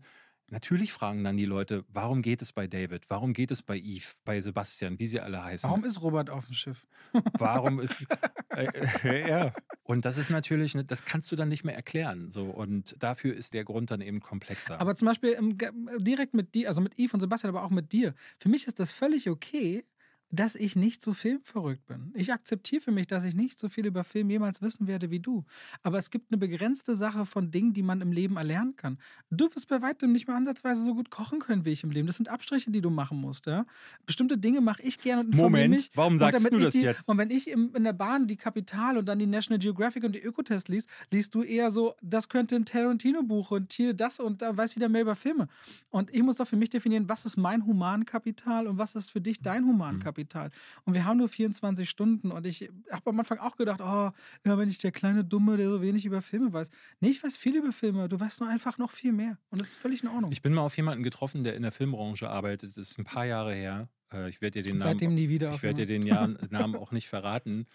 Der meinte mal zu mir, dass er äh, ein Problem mit dir hat. Er hat dich nie getroffen, aber er meinte, er kann deinen Content nicht gucken, weil er das Gefühl hat, du liebst Filme nicht. Und Was da- ich aber auch okay finde. Nee, warte mal. also- Und da meinte ich zu ihm schon so, "Hm, das stimmt nicht. Ich kenne dich ja nun äh, äh, gut genug. Das Problem ist, deinem Content hat man das irgendwie zwischenzeitlich angemerkt oder es fühlte sich so an, als würdest du das nicht mehr lieben. Aber ich glaube, der Unterschied ist, dass irgendwas bei der Arbeit einfach dazu geführt hat, dass du dieses, ne, auch jeden Tag irgendwas machen zu müssen, hat dazu geführt, dass sich so eine sowas eingespielt hat, wo sich das genauso anfühlt. Aber es ist ja nicht so, dass du Filme nicht lieben würdest, sonst würdest du hier ja mit mir nicht, das ist ja Blödsinn. Ne? Ähm, aber das kann schon passieren, dass man, und ich glaube, manchmal habe ich auch Angst davor, dass ich bei mir auch mal so einen Punkt einstellen wird, wo ich vielleicht äh, das schon so lange mache, dass sich so eine Selbstverständlichkeit da einspielt und Leute dann sagen, boah, der erzählt aber auch immer dasselbe oder so und oder dass die Leidenschaft nicht mehr zu spüren ist. Dass genau dieser Funke, von dem ich gerade gesprochen habe, vielleicht weicht. Ne? Das sind Ängste zum Beispiel, die bei mir passieren. Ich meine, die habe ich schon seit Jahren. Ich zum Beispiel auch bei Videospielen immer gedacht, so irgendwann werde ich bestimmt keine Videospiele mehr spielen, weil Mutti und Vati haben früher mit Barbies und Matchbox-Autos gespielt und irgendwann verlierst du halt das Interesse daran, weil du erwachsen wirst. Das wird dann wahrscheinlich bei Videospielen und vielleicht auch bei Filmen genauso sein, aber das ist nie passiert. Aber ich glaube, es ist immer noch dieser urige Gedanke da, vielleicht könnte das eines Tages so passieren. Ich glaube, solange Dinge dich fröhlich, glücklich, freudig, wütend, traurig, ängstlich machen können, muss man da keine Sorge haben. Wovor man Angst haben muss, ist die Gleichgültigkeit. Wenn du die hast und das fühlt sich taub an, da muss man aufpassen. Damit äh, würde ich sagen, äh, Entschuldigung. äh, ja, schönes, schönes Schlusswort. Auf jeden Fall, um das vielleicht auch nochmal gesagt zu haben, ich hatte das den Jungs und Mädels auch drunter geschrieben. Ich hoffe, dass das für Sie jetzt so, dass das so ein Release war, wo Sie jetzt mal freilassen konnten. Dass es für Sie aber, wie du vorhin schon gesagt hast, vielleicht auch so ein Punkt ist, ab dem Sie jetzt so neu starten können, das vielleicht reevaluieren, um zu schauen. Ich hoffe echt, dass dieser Druck von Funk nicht zu sehr auf ihn lastet, weil ohne Cinema Strikes Back wäre die Film-YouTuber-Bubble, sage ich jetzt mal, echt um einen guten Kanal ärmer. Aber auch die Jungs von Filmgorillas, äh, die Filmgorillas, Jungs und Mädels auch, Filmgorillas haben leider aufgehört. Die äh, haben sich jetzt neu firmiert auf dem Steven Gätjen-Kanal Kino oder Couch wird man sehen, wie gut das funktioniert ohne das Geld vom ZDF. Aber ja, da sind auch schon, ist auch schon mal ein Kanal weniger. Ähm, es gab dann neulich noch so einen, der hatte zumindest so ein Fake-Statement gebracht, dass er aufhört und dann hat er es doch nicht gemacht. Aber da dachte ich schon so, wow, scheint gerade so eine Phase zu sein. Und äh, es gab ja nicht wenige, und das auch das sagt Alper, die schon mit Burnout zu kämpfen hatten und vielleicht dann nicht mehr so viel machen wollten. Und das, ähm, ich finde das krass schade und ich finde es vor allen Dingen schade, wenn Cinema Strikes Back nicht mehr da wäre. Deswegen, ich hoffe, dass sie da irgendwie mit klarkommen. Ja, wir wünschen ich wünsche allen Menschen, mehr oder weniger, dass sie, dass sie, nicht von ihrem Beruf erdrückt werden. Ja, ja. Das ist immer scheiße. Von seinem Beruf erdrückt zu werden, vor allem wenn du ihn eigentlich liebst. Auch Putin? Was ist sein Beruf? Natürlich ist es sein nicht, Beruf. Ich weiß nicht, was sein Beruf ist. Das Staatsoberhaupt? Also, okay. Ja, ja, das ist eine dumme Frage jetzt. Auch Hitler? okay, wir hören jetzt auf an der Stelle. Ich hatte ein gutes Schlussstatement, dann hat David in der letzten Minute noch Putin und Hitler eingebracht. Ähm, macht's gut, wir hören uns nächste Woche mit dem Boogeyman und Ariel nochmal und vielleicht auch schon mit Spider-Man. Ich weiß es noch nicht. Äh, macht's gut. Tschüss.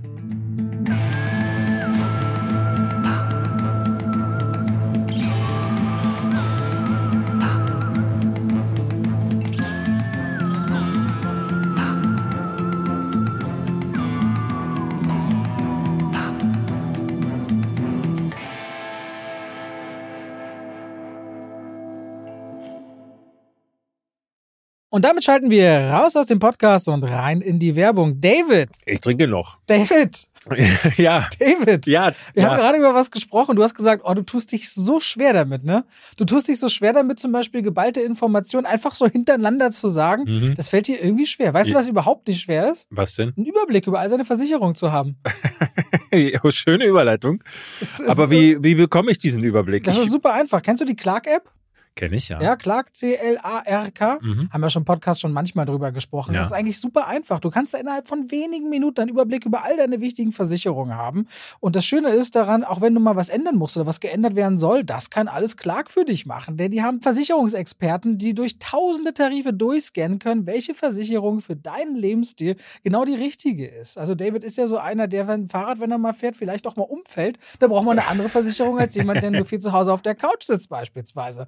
Und klar kann das alles für dich möglich machen. Da kannst du deine Versicherung auch hochladen, da können die geprüft und gecheckt werden. Ist es genau für dich das Passende? Wichtig ist immer zu wissen, dass man dann sein Versicherungsmandat auch überträgt auf Clark. Das ist in der Versicherungswelt so gang und gäbe, nichts, was die jetzt erfunden haben. Das heißt, dein bisheriger Versicherungsvertreter, wenn es jetzt eine Unfall- oder eine Haftpflicht oder eine Krankenkassenversicherung, also eine Gesundheitsversicherung ist, dann ist natürlich klar, das Mandat wird übertragen auf Clark, aber kann man auch jederzeit wieder kündigen und ist natürlich kostenlos. Und wenn ihr jetzt Clark ausprobiert, ausprobiert. Ihr findet natürlich alle wichtigen Infos und Links in den Show Notes. Dann kriegt ihr sogar einen Shopping-Gutschein im Wert von 30 Euro, wenn ihr zwei von euren bestehenden Versicherungen hinzufügt.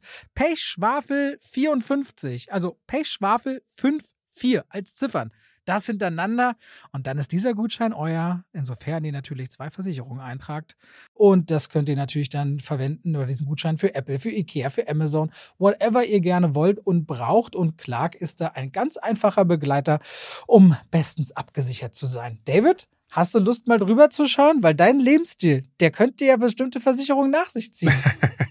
ich glaube, ich mache das mal, Robert. Danke für den Tipp. Bei welcher App? Bei Clark. Ganz einfach. Vielen Dank und damit schalten wir raus aus der Werbung zurück in den Podcast.